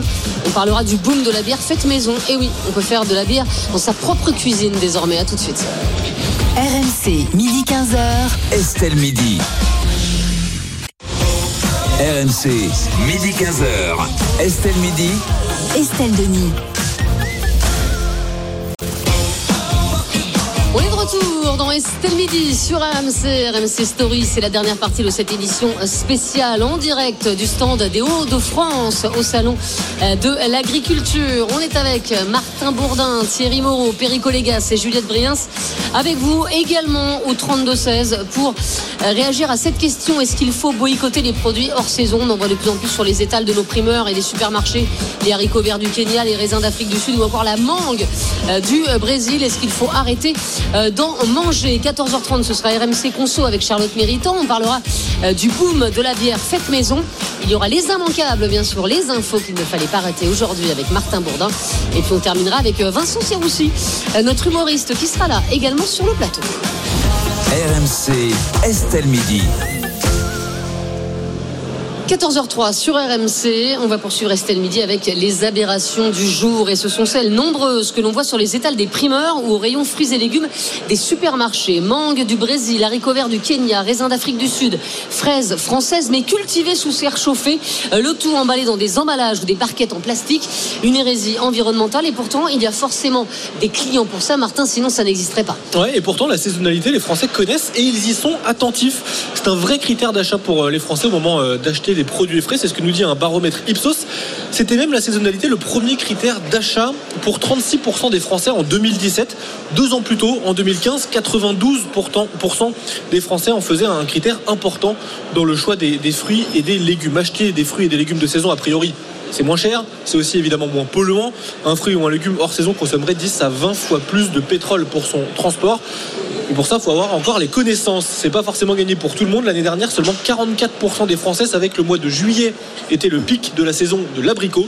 Et seulement 20% et 20% des sondés quand même ne connaissaient pas quelle était la saison, la meilleure saison de, l'abricot. Donc euh, un Français sur cinq ne savait pas quelle était la meilleure saison pour l'abricot. Je vous cache pas que je suis allée sur le site de Greenpeace tout à l'heure et que je me suis, je me suis une petite fiche avec les légumes et les, les fruits de saison.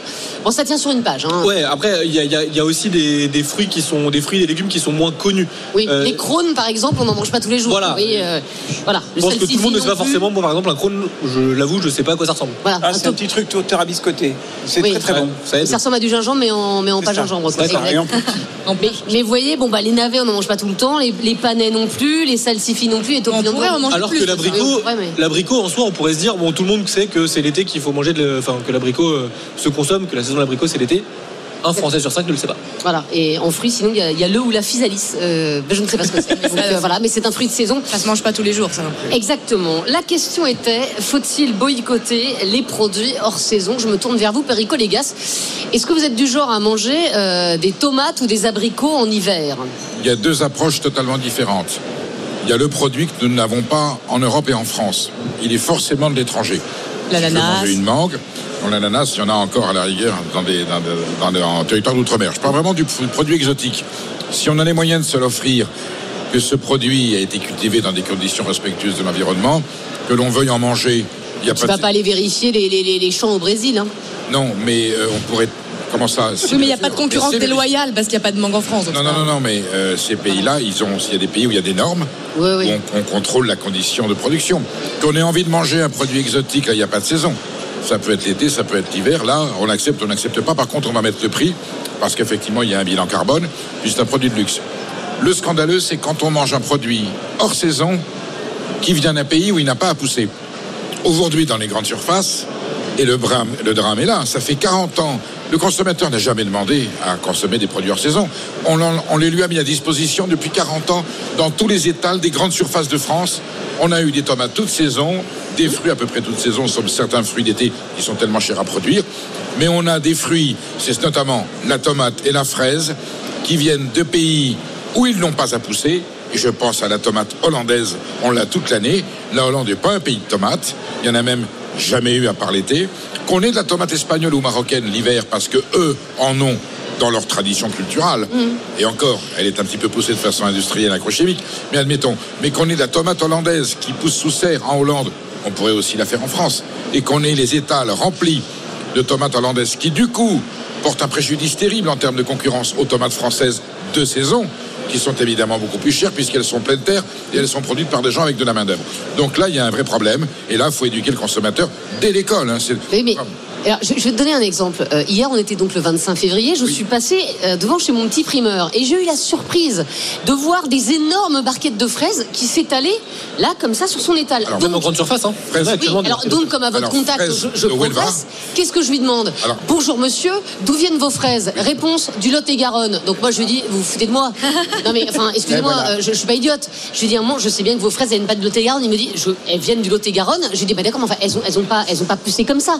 Il me dit des serres chauffées. Oui, voilà. Donc mais, c'est- non, mais, mais d'accord, mais donc ça veut dire que même, même, même les producteurs c'est et les cultivateurs français, C'est il y a aussi un problème aussi au niveau de la- de l'agriculteur qui Donc produit c'est ces un fraises. produit artificiel, Ah c'est oui un produit totalement artificiel sur le fond et sur la forme qui peut pas être bon. Par contre, ça donne l'illusion de manger des fraises d'hiver. Je n'en vois même pas l'intérêt. Bah, donc on boycotte alors. Parce que si, si ce producteur de Lot-et-Garonne, il fait ses fraises euh, sous serre, et, et- et c'est qu'il, pas- s'il arrive, s'il, a- s'il les produit le 25 février, c'est qu'il les vend. C'est pas qu'on boycotte, c'est qu'il devrait y avoir de la part des pouvoirs publics une forme de pénalité, qu'elle soit fiscale, qu'elle soit tarifaire, Ça, y a encore des qu'elle soit environnementale. Ah, ça, non. Mais ça s'appelle un radar sur la Bah route si. pour pas dépenser les Bah si, 130. si, si. Toi, Non, tu je suis un pas libéral. Toi, tu veux pas limiter Excusez-moi, ce matin, donc ce matin sur un continue à plat- manger des tomates et des fraises. Ce matin, sur un plateau d'une chaîne concurrente, il y avait un producteur qui était très fier de montrer ses premières gariguettes. Oui. Je sais pas comment il les a fait. Non, la gariguette est de saison, là. Là, elle est de saison. elle est de la pleine terre, elle est de saison. La gariguette de Carpentras, c'est le, début de la saison. Par contre, par contre, si c'est une autre variété. Il a aujourd'hui 25 février. Il y a aujourd'hui des gens qui vont manger des fraises, qui vont les payer peut-être un peu plus Oui, cher. elles sont naturelles. Donc, elles, a sont de pleine terre. D'accord. Voilà. Deuxième- là, c'est la, deuxième c'est la exemple. fraise qui vient sous La serre fraise n'est pas sur ma fiche Greenpeace. Deuxième exemple, vous mangez des bananes toute l'année. Oui. Alors qu'en fait, la saison de la banane française, antillaise, c'est de janvier à juin. Ça veut dire qu'en dehors de ça, on fait, on fait venir les bananes d'Afrique. Oui. Ok Euh, Donc c'est un problème. Bah Alors qu'on a été habitué depuis tout petit. Depuis tout- et c'est pas une question de mode. temps, bah oui. Des bananes tout le temps. Donc on fait comme. Je pense que Elles sont sont produites comment. Elles sont produites comment ces bananes africaines tout le temps Ah ben voilà. Donc moi je veux savoir.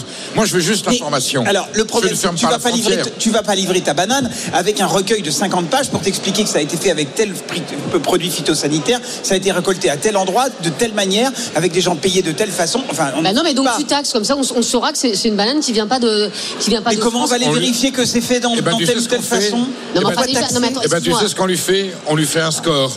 On lui voilà. fait un, un Nutri-Score. On a un. Nutri-Score pour la Nutri. Et bien là, on fait un importe score. Oh, une usine à gaz, quoi. Non, il a raison. Non, non, non, un petit logo.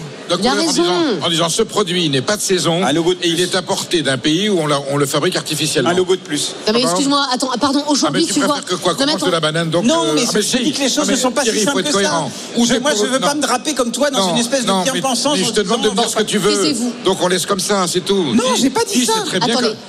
alors, c'est quoi ta contre-proposition Attendez, non, attendez, on donnera la proposition tout à l'heure parce que nous avons un invité qui, qui est, euh, qui est avec nous, mais sur un temps limité. Et je suis ravie de l'avoir parce que c'est Olivier Dauvert, journaliste spécialiste de la, commission- de la consommation et de la grande distribution. Et je ne vous cache pas, Olivier, que j'ai fait ce sujet euh, à cause de vous, grâce à vous, Oh, puisque euh, je je suis abonné à votre compte Twitter, euh, Olivier, et j'ai vu ce que vous disiez euh, sur le, le- le raisin d'Afrique du Sud, qui est dans des, des Ah oui. barquettes en plastique, euh, voilà, sur un, sur un intermarché euh, qui, qui vendait ça. encore, ouais. Donc je suis allée dans ma grande surface et je me suis rendu compte qu'effectivement dans la mienne aussi il y avait ça et qu'il y avait effectivement de plus en plus de, euh, de, de- de fruits et légumes euh, qui viennent de très très loin et qui sont dans des barquettes euh, en plastique. Qu'est-ce qu'il faut faire Olivier pour, pour éviter ça Euh, Est-ce qu'on appelle Eh. les consommateurs à boycotter ou est-ce que on, on demande gentiment ou, ou fermement euh, aux grandes surfaces et aux primeurs d'arrêter de les commercialiser? Parce que s'ils les, elles les commercialisent, je veux dire c'est qu'à un moment les gens les achètent. hein.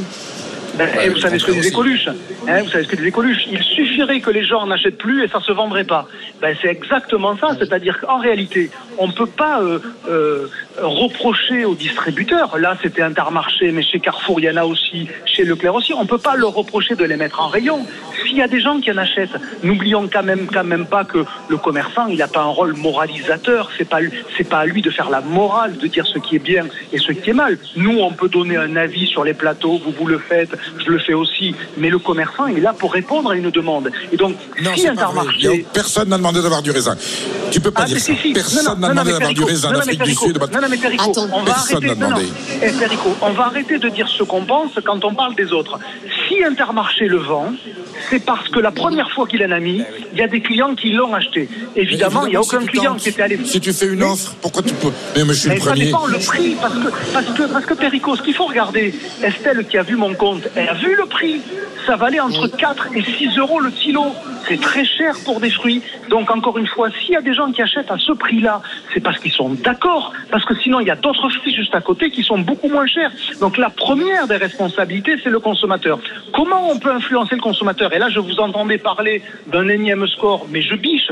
Parce que si Olivia Grégoire, la ministre de la Conso, a, euh, annoncé la semaine dernière, repris par Macron d'ailleurs samedi, un origin score, c'est parce qu'on est quelques-uns depuis des années à pousser, et notamment le collectif en vérité, pour ce que j'appelle balance ton origine, pour que demain, on puisse dire à minima aux consommateurs, dans le produit que vous avez devant vous, il y a tant de pourcents d'ingrédients français, tant de pourcents d'ingrédients européens, tant de pourcents d'ingrédients non européens. Et ça permettra comme ça, je vous entendais parler de la banane, ben ça permettra comme ça de savoir un peu plus précisément d'où viennent les produits que l'on a sous les yeux. Et à ce moment-là, on se dira, ben, j'achète ou j'achète pas. Mais on aura l'information.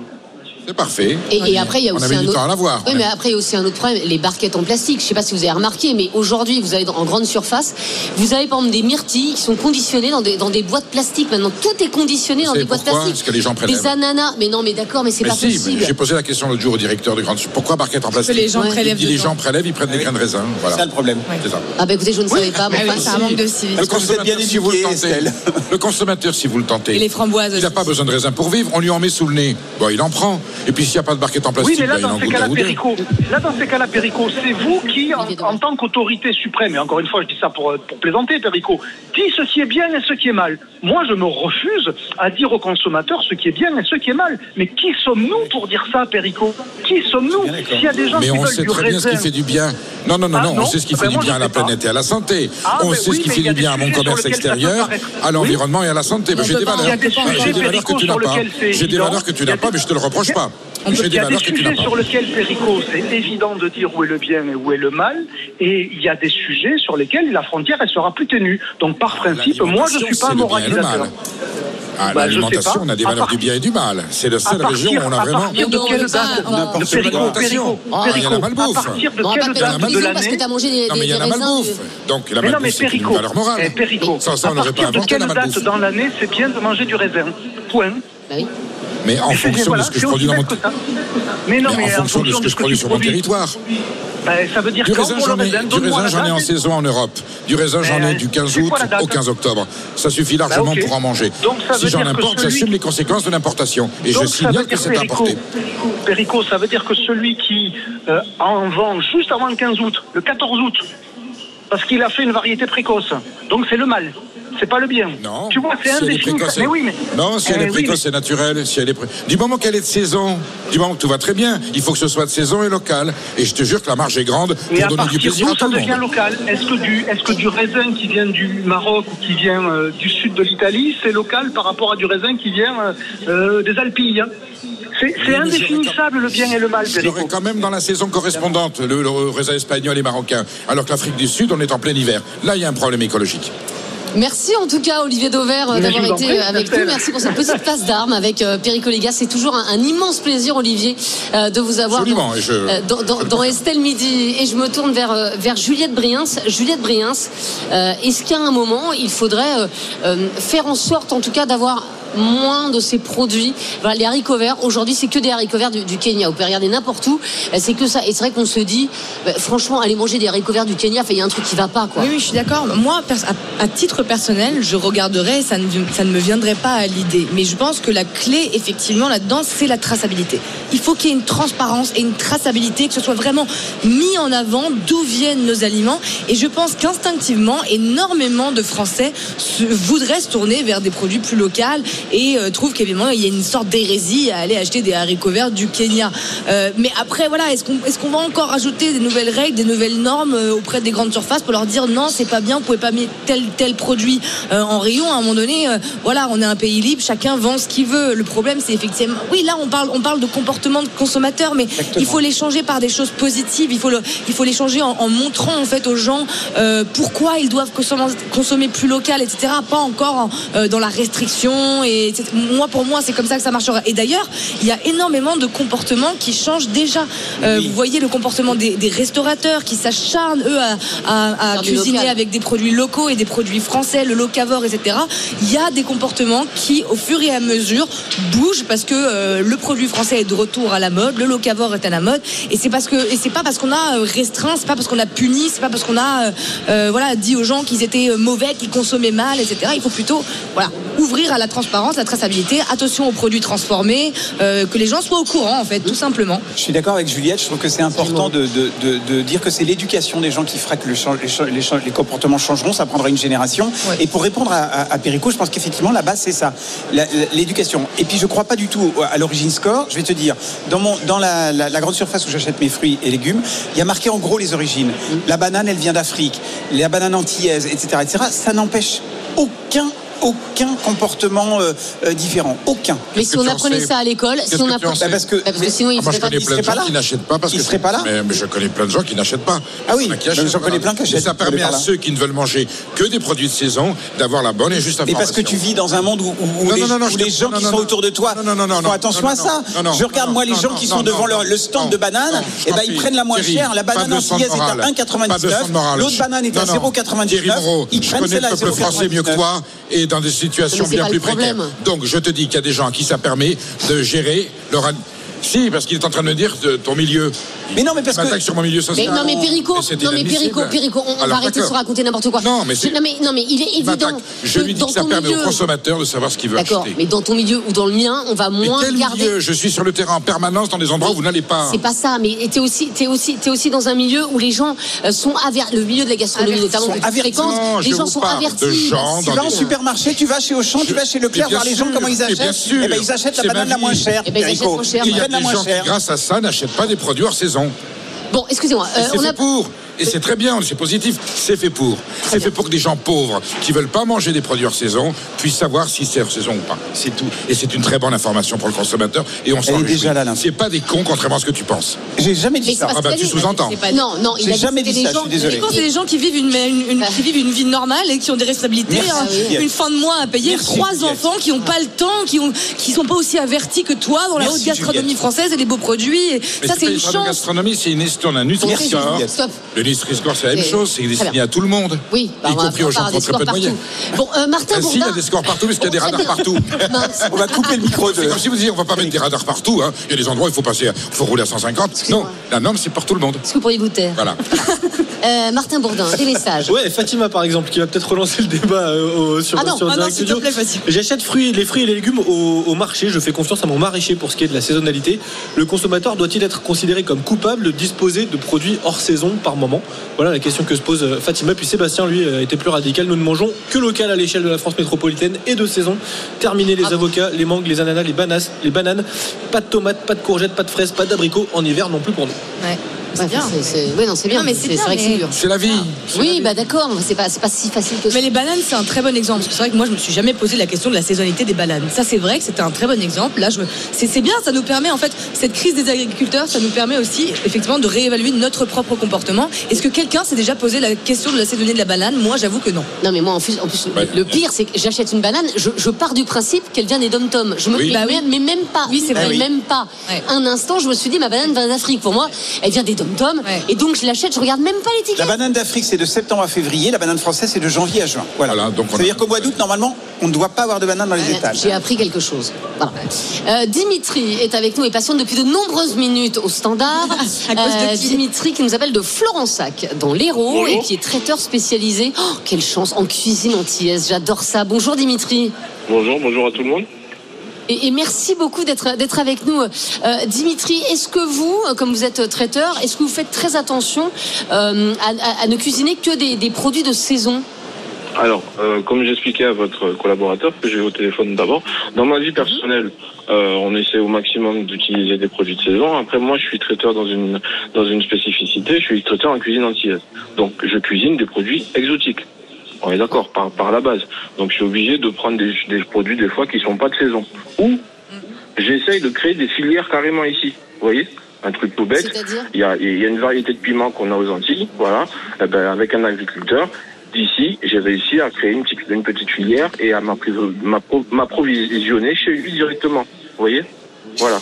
Ah, c'est génial ça. C'est Vous avez créé vous-même une filière de. Euh, autre chose, euh, euh, parce que euh, ce que Monsieur Pirico disait, je pense qu'il a entièrement raison sur certaines choses, c'est-à-dire de, de, de vraiment tracer les choses.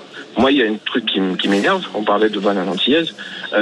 Comment ça se fait qu'on ne sache pas ce qu'il y a dans la banane qui vient d'Afrique ou du Costa Rica? Chez nous, la banane, d'accord, c'est un produit qui est mais tracé. Vous, vous imaginez que la banane, les plants arrivent chez l'agriculteur, ils arrivent de l'INRA directement. Vous voyez Parce qu'on a eu le problème de chlordécone et tout ça. Donc automatiquement, on surveille cette banane. Euh, euh, Il y a une filière qui est irréprochable. Elle n'est pas mise en avant. C'est pas normal. Vous voyez euh, euh, Est-ce que vous savez qu'en France, la, ven- la- la- en France métropolitaine, la vente de mangue, de produits qui viennent des îles, c'est interdit. Comment ça, Alors c'est qu'on pourrait interdit créer des filières là-bas. Carrément. En, en fait, on n'a pas le droit de, de vendre de, de la mangue antillaise. Non, non, j'ai même pas le droit d'en ramener un dans mon dans mon bagage. Vous voyez, voilà. Ah oui, Par ça, contre, non, on mais ça, c'est- sûr, mais ça, c'est pour des, raisons sanitaires. produits, on privilégie des produits qui viennent de, de territoires différents. Voilà. Moi, j'ai aucun problème avec ça. Mais moi, je milite quand même pour pour me, pour mes îles. Voilà. Euh, euh, euh, on peut créer des filières là-bas et, et ça peut régler plein de choses en même temps. hein. Vous voyez, créer de l'emploi, créer pas mal de choses. Après que les gens mangent des choses hors saison s'ils ont envie, je dis pas. Après qu'ils soient informés sur ça bien comme il faut. On leur dise qu'est-ce qu'il y a dans le produit et qu'est-ce qu'ils mangent exactement. Parce que moi j'en ai, j'en ai, j'en ai un peu marre de ça. Mais ils sont on est, on est dans. Non, c'est pas une question de ils font ce qu'ils veulent. D'accord, s'ils sont informés, et là ils font un vrai choix. C'est ça. Vous voyez Aujourd'hui, Si on leur il y a- dit voilà, on- Ils font ce qu'ils veulent si dès lors qu'ils sont informés. exemple, La banane, Voilà. la banane bio, la banane bio qui vient d'Afrique ou du Costa Rica, et il y a, on, on fait de l'épandage dessus. Je pense qu'ils seront plus euh, euh, à même à acheter de la banane qui vient de là-bas. C'est Vous un voyez scandale. Ils vont privilégier autre chose. Quand ils savent que c'est des maladies qu'on va leur donner, euh, ils vont peut-être manger autre chose. Et, et Voilà. après, c'est vrai que moi, moi, quand je vois bio, enfin en tout cas avant, parce que maintenant, c'est, je, je fais un peu plus attention, mais c'est vrai qu'avant, je voyais bio, je me disais, ok, bien. ok, c'est génial, c'est un super produit. aux Antilles. Tout l'inconvénient des labels. À ma Aux, santé. aux Antilles, il y a des normes pour cultiver la banane. Ils interdisent de faire du bio, parce que sans ça, on ne fait pas de banane. Mm. Et on autorise, mais c'est une banane, j'allais dire environnementalement, la meilleure. Et on importe des produits d'Amérique du Sud ou d'Afrique avec des labels bio frauduleux, totalement mensongers. Et là, par contre, cela arrive avec le label Bah, c'est scandaleux. C'est la limite des, des labels dont tu parlais tout à l'heure. Ça peut se détourner. Merci beaucoup, en tout cas, Dimitri, d'avoir été avec nous. Donnez-nous le, le nom du, du traiteur là, dans, le- dans lequel vous travaillez. j'avais donné le nom déjà une fois, c'est gentil, ça s'appelle Agoa Traiteur. Voilà.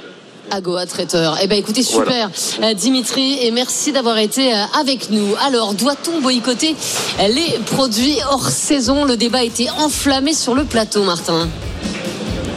Pardon, le débat était enflammé aussi euh, sur, euh, sur Direct Studio. On a, on a Franck hein, qui réagit assez fort. Il dit depuis quand quelqu'un va ve- venir me dire quoi manger et quand le manger Bah, sur moi. Direct Studio Personne ne paie à ma place, donc je mange ce que je veux et Perico, quand ça je le veux. fait pas, hein. Quand il veut. Bah, on, on va vous mettre, on va vous mettre en relation avec, avec Franck du coup. Puis on a fait un sondage, évidemment, on vous a posé oui. la question euh, sur, euh, sur nos réseaux sociaux. Euh, eh bien, alors la question, je me rappelle plus Estelle, c'était quoi la question je vais vous la donner. Euh, Doit-on boycotter les produits hors saison? Eh bien, c'est un grand oui, 70%. Ah, et 70%, c'est quand même C'est pas- c'est pas assez. énorme. Bah, C'est pas assez. c'est déjà Je c'est 95, c'est les deux tiers. Il n'est jamais content, de toute façon. Oui, ça, oui, ça, ça, c'est vrai. Ça, c'est c'est On sûr est qu'il est jamais content. Ça, là, moi, on est d'accord. Euh, dans un instant, on sait qu'on mange bien ici euh, au stand des Hauts-de-France. On va bien boire aussi euh, dans un instant, avec modération évidemment. Euh, avec Charlotte Méritant, RMC Conso, on va parler du, du boom des bières faites maison. Et oui, de plus en plus de Français font leurs bières eux-mêmes. Mais est-ce que c'est c'est bon, ces bières? Eh bien, on en parlera avec Charlotte. À tout de suite sur RMC. RMC, midi 15h. Estelle Midi. Estelle Denis. On est de retour dans Estelle Midi en direct aujourd'hui du stand de la région Hauts-de-France au salon de l'agriculture et tout de suite on parle euh, conso dans Estelle Midi, RMC Conso avec Charlotte Méritant. Estelle Midi. RMC Conso.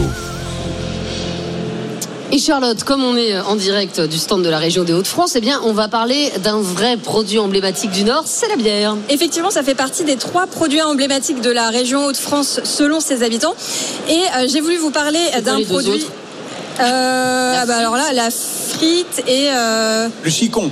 Oui, c'est ça, exactement. Bien joué. Évidemment. Et à la France, troisième pays européen en nombre de brasseries. Il y en a 2500 à peu près dans toute la France.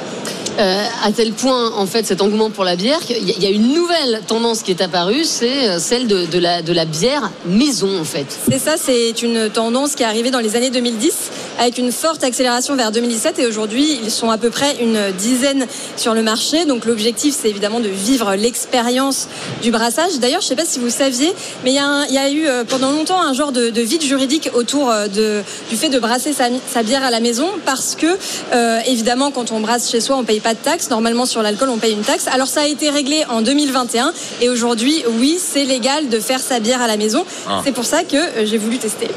Ah, alors, on va le rappeler, hein, Ouais. la bière avec modération, euh, euh, tout ça. Donc, vous avez testé, c'est-à-dire que vous avez fait votre bière vous-même Exactement, j'ai fait ma bière moi-même. Euh, j'ai, euh, alors là, elle est encore en cours de, de fermentation, mais j'ai voulu tester.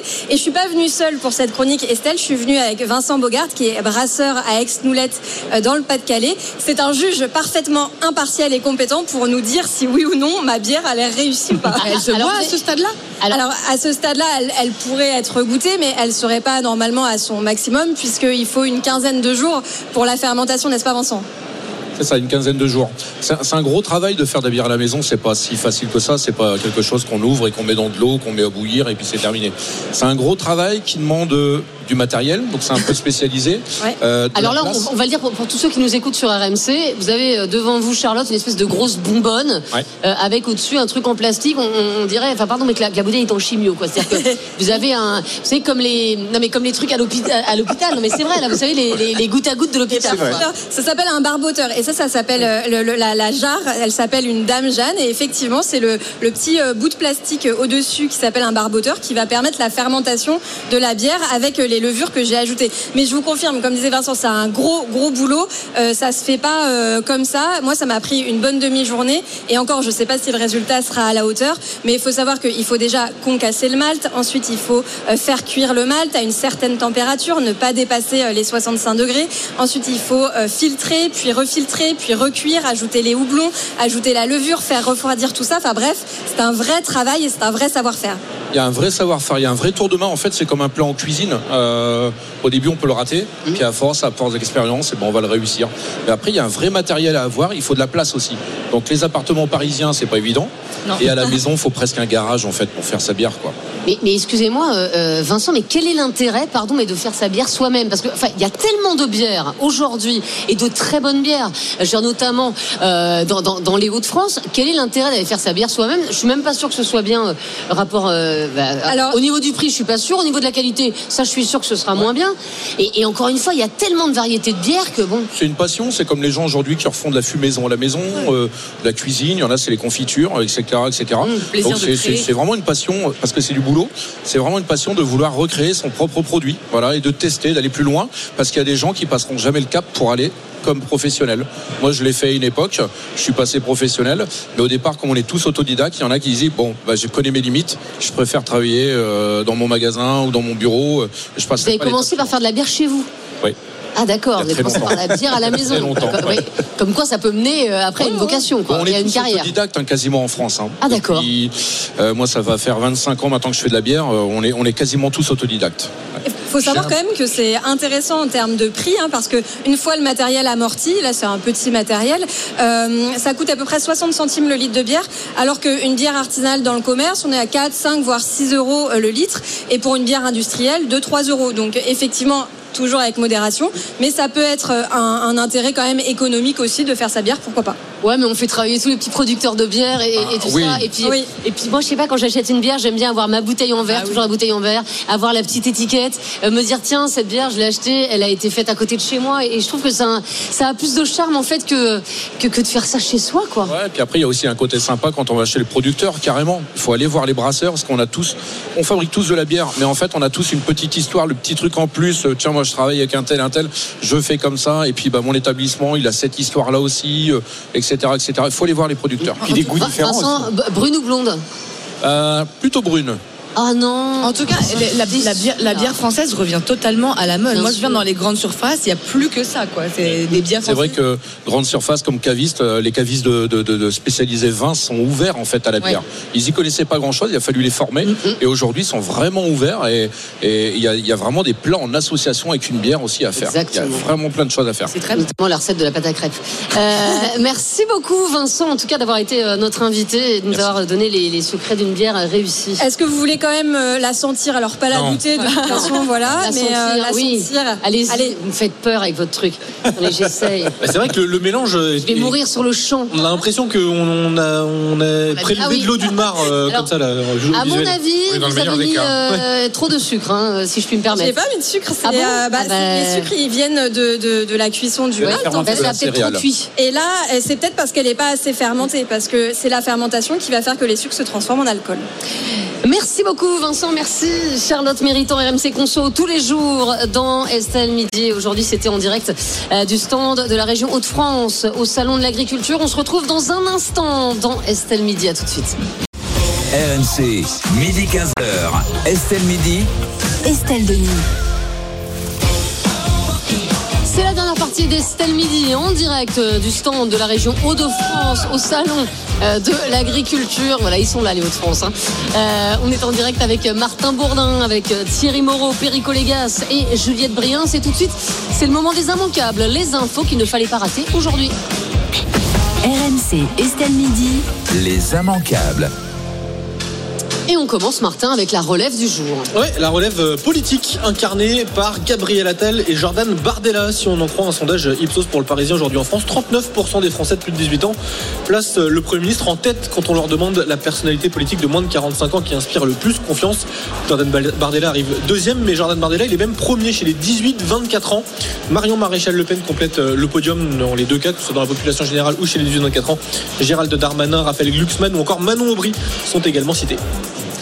Euh, ça vous étonne, euh, vous, ces scores de Gabriel Attal et de Jordan Bardella, Thierry Moreau Non, parce que je pense que d'abord en 2017, on a eu un président qui a été rajeuni par rapport à tous ceux qu'on avait eu avant. Donc que ce mouvement s'accentue ne, ne m'étonne pas vraiment. Ce qui va être curieux à regarder, c'est qu'il y a toute une génération d'hommes politiques qui va être sacrifiée en fait. C'est-à-dire que tous les, les Xavier Bertrand, les Édouard Philippe, à mon avis, là ils sont en train de prendre un coup de vieux avec cette nouvelle génération qui va être très très compliqué à gérer pour eux, euh, parce qu'il faudra qu'ils se montrent à la fois modernes, à la fois attentifs, etc. Ça va être, ça va être très intéressant à regarder dans les mois et les années qui viennent en vue de 2027. Perico Légas, est-ce que vous croyez à un duel Bardella-Attal? Alors peut-être pas à l'élection présidentielle de, de- de 2027, mais peut-être à celle de 2032 Ah non, je pense qu'elle aura lieu en, elle aura lieu en 2027. Ah bon Ils Et très- Marine Le Pen, Édouard Philippe, tout ça, vous. Ah, mais non, les petits, ils sont très pressés là. On voit, il y, a le- il y a- il y a les dents qui rayent le plancher. Elles ont un peu de temps quand même. Euh, oui, mais ensuite, c'est énorme après 5 ans. Il peut se passer des choses. Non, non, eux, ils vont essayer d'y aller là. Donc, euh, bon, pour le Rassemblement national, c'est Marine Le Pen qui est désignée, donc euh, Jordan Bardella se place. Quant à Gabriel Attal, il faut succéder au président de la République. Alors, il y a la candidature d'Edouard Philippe potentielle. François Bayrou nous a même dit qu'il irait peut-être s'il n'y avait rien à faire. Oui, oui, non, certes. Mais il dit qu'il y va à chaque fois. hein. Ah, Oui, euh, d'accord. Mais il y va à chaque fois. Donc, aujourd'hui-. Donc potentiellement, on a, on a deux ou trois candidats dans le camp, dans le camp de la majorité présidentielle potentielle. Et puis, mais enfin, euh, place aux jeunes. C'est-à-dire que le niveau euh, de compétences politiques de la classe politique est en train de, de s'effondrer. Et donc, effectivement, des gens. Ah, parce qui- que pour vous, Bar- Bardella et Attal, c'est pas au niveau, par ah, par rapport à ce que ça a été autrefois, non, tout est tout un- donc ils ont toutes leurs chances. Donc ils ont toutes leurs chances de gagner. Vous êtes d'accord avec ça, Juliette? Oui, non, c'est pas du tout étonnant. Il y a le côté euh, jeune, évidemment, et renouveau, mais je pense qu'ils ont quand même une caractéristique commune, le Gabriel Attal et Jordan Bardella. Euh, c'est leur manière de parler aux gens. C'est vrai qu'ils sont très directs. Ils disent les choses exactement comme les gens ont envie de les entendre. Et je pense que chez les jeunes, il y a effectivement un ras-le-bol de euh, l'ancienne euh, politique politicienne, la manière dont on faisait de la politique, lasse les jeunes parce qu'ils ont l'impression qu'on leur euh, Ceux-là le sont tout autant. hein, oui, oui, mais j'ai l'impression. Bah non, parce qu'ils ont l'impression qu'on tourne autour du pot, qu'on leur dit pas vraiment les choses comme elles sont. Et je pense que Gabriel et Attal et euh, Jordan Bardella, ils ont, ils ont, ils partagent cette, cette communication claire, juste et droite au but, qui plaît énormément aussi aux jeunes. aujourd'hui. Et, et puis il y a aussi les jeunes, ils en ont marre qu'on leur dise euh, je vais t'expliquer la vie, euh, on va dire. Et effectivement, bah, euh, Gabriel Attal et Jordan Bardella, ils sont pas, ils sont pas dans ce truc-là aussi. donc, euh, Après, par- contre, je, je rejoins Perico euh, là-dessus. C'est que pas je, encore je- de leçons, quoi. Je ne pense pas que le jeunisme et le rajeunissement comme ça d'une classe politique soit une excellente nouvelle pour euh, la politique en général. Pour moi. voyez, on a affaire à une jeunesse qui jamais n'a eu autant besoin qu'on lui explique la vie, tellement elle en sait peu. Voilà. Jamais, Moi, je trouve- point-là. moi, je trouve- moi- moi, je trouve que vous, vous êtes méprisant avec les jeunes. Non, non, non. Je les laisse à leur si, place. vous de jeunes. dites- vous dites qu'ils Ils sont là pour apprendre. que les- Non, ils sont là pour apprendre.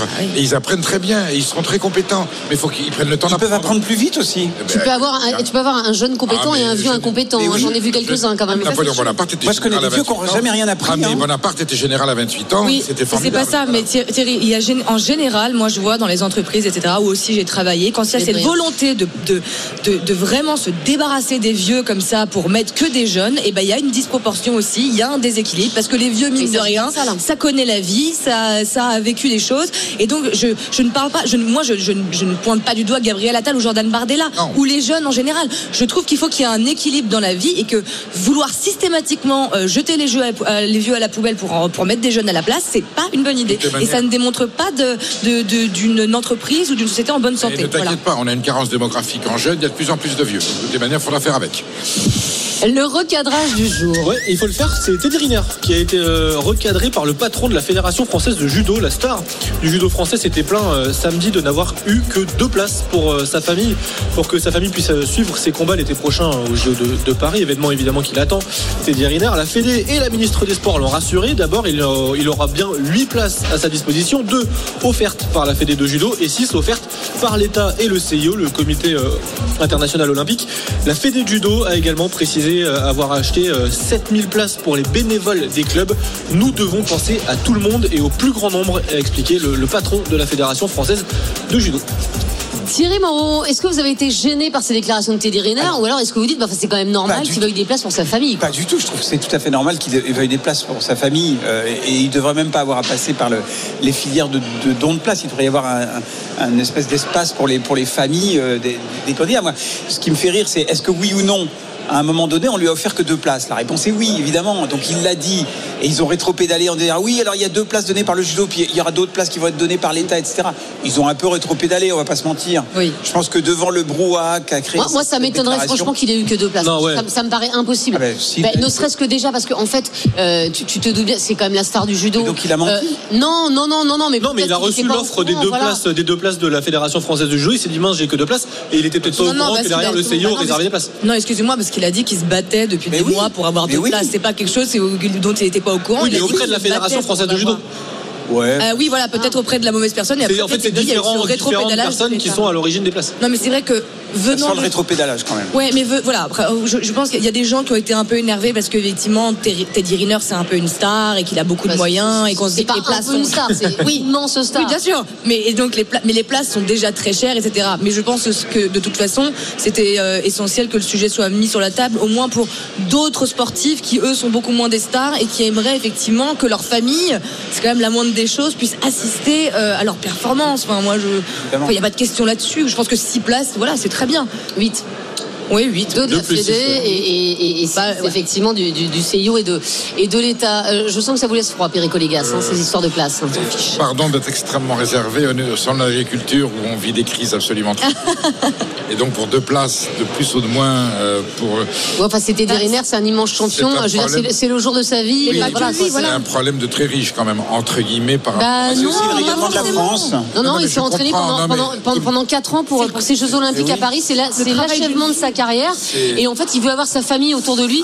et, et il a beaucoup donné à la France, Il a hein, Thierry totalement Riner. raison. Donc euh, voilà, c'est un immense Il a, champion. il a totalement raison. Je ne sais pas si ça vaut une polémique médiatiquement nationale. C'est tout. Bah écoutez, excusez-moi, mais Amélie Oudéa Castera s'est précipitée dessus en disant T'inquiète pas, Teddy, tu auras tes places. Donc, Ah, mais, ah, mais j'ai tout compris.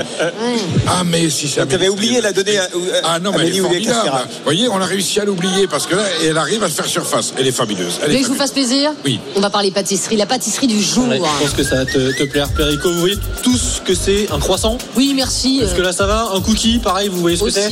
Bon, bah je vous présente le crookie. Un croissant au cookie, inventé par une boulangerie du 9e arrondissement de, de Paris. Et c'est une pâtisserie, une invention qui cartonne. Quand il l'a inventé, c'était en 2022. Il en vendait 30 par jour. Désormais, il en est à 1800 par jour. Il en écoule 1800 chaque jour. Pourquoi? Eh bien, parce que euh, il y a une vidéo TikTok relayée par un influenceur où on le voit euh, s'éclater, prendre énormément de plaisir à, à manger un, un. La vidéo a été vue 2 600 000 fois. Et évidemment, ça, ça ramène du monde dans, dans la boulangerie à 5,90€ le crookie. 5,90€ Ah bah dis donc. Ah oui, par, c'est cher. par crookie. Ah ouais. Ah ouais. Alors après, je pense que du coup, t'es bien. C'est le prix du croissant. C'est du le beurre bordier hein. qu'ils mettent Je dedans. pense que t'es bien rempli après. Est-ce qu'il pourrait nous faire une bouillacroute Une bouillabaisse avec du chou et de la saucisse? Non mais arrêtez, non, mais les gars, restez sérieux. Est-ce que vous, Ah non, mais- vous dites, attendez, l'alliance d'un croissant et, et, et, et d'un cookie est une alliance légitime? Mais j'en ai rien à foutre. hein. Ah bon à. Excusez-moi. Ben pardon. C'est de la Non, création. mais le mec, il a beaucoup de temps à perdre. Il a beaucoup de temps à perdre, mais enfin, Eh il ben est alors passé de laissez-moi 30 à lui demander. 1800. Alors si vous êtes pour la création et c'est une création géniale, qu'il me fasse une bouillacroute. Une bouillabaisse et de la choucroute mélangée. C'est exactement le même principe intellectuel. Ah vous dites le, le croissant et le croquis ça va pas ensemble Autant que la choucroute et la bouillabaisse. Il y a Enfin, des gens qui n'exagérez pas, c'est sucré. Ah non, il y a des gens qui vont dit, adorer. sauver. Oui, les deux sont bouillabaisse, il y a des gens qui vont adorer. Et- et le- Ah ben voilà, vous avez fait putain, ben voilà, on Je veut dire des bêtises. Tiens, vous avez fait Non, mais moi, la je veux bière. dire, il y a- il y bière sur votre, sur votre pantalon. Il y avait encore. C'est. Tellement ça m'a énervé. Je suis témoin, il n'en avait bu que Ouais, une ou deux c'est gorgées. hein. C'est le karma, c'est le karma. Alors, le problème, c'est qu'il a aussi fait, fait tomber sur tous les fils électriques, donc on va tous mourir ce avec que profiter m'inspire avec là, ce que, ce que, ce que m'inspire le croissant. Ben moi, je pensais que ce, ce- ce- et puis, Mais oui, cette belle histoire de mais cette évidemment que c'est une boulangerie du belle 9e histoire. arrondissement, Vous vous rappelez, vous hein. rappelez qu'à New York, ils avaient inventé le cronut croissant donut et qu'il y avait des kilomètres de queue à la ronde à Manhattan pour en avoir un, mais au Il y a le brookie aussi qui existe. oui, le brookie, voilà, plus, euh, Tous ces concepts-là, ils durent pas bien longtemps. On va vite revenir à notre bon croissant au beurre euh, la plupart du temps. Mais, bien, ça mais fait c'est- des- voilà, c'est des petits concepts. original, voilà. c'est des choses Il n'y a pas mort d'homme en tout cas, je pense. Non, le croissant s'en remettra. Pas une polémique, hein, si je puis me permettre de Tout à fait, problème de riche. Ah, on m'a posé la question, je réponds ce que je veux encore, encore. Ouais, merci, d'accord. Bon, bah écoutez, euh, quelqu'un a envie de goûter un croquis?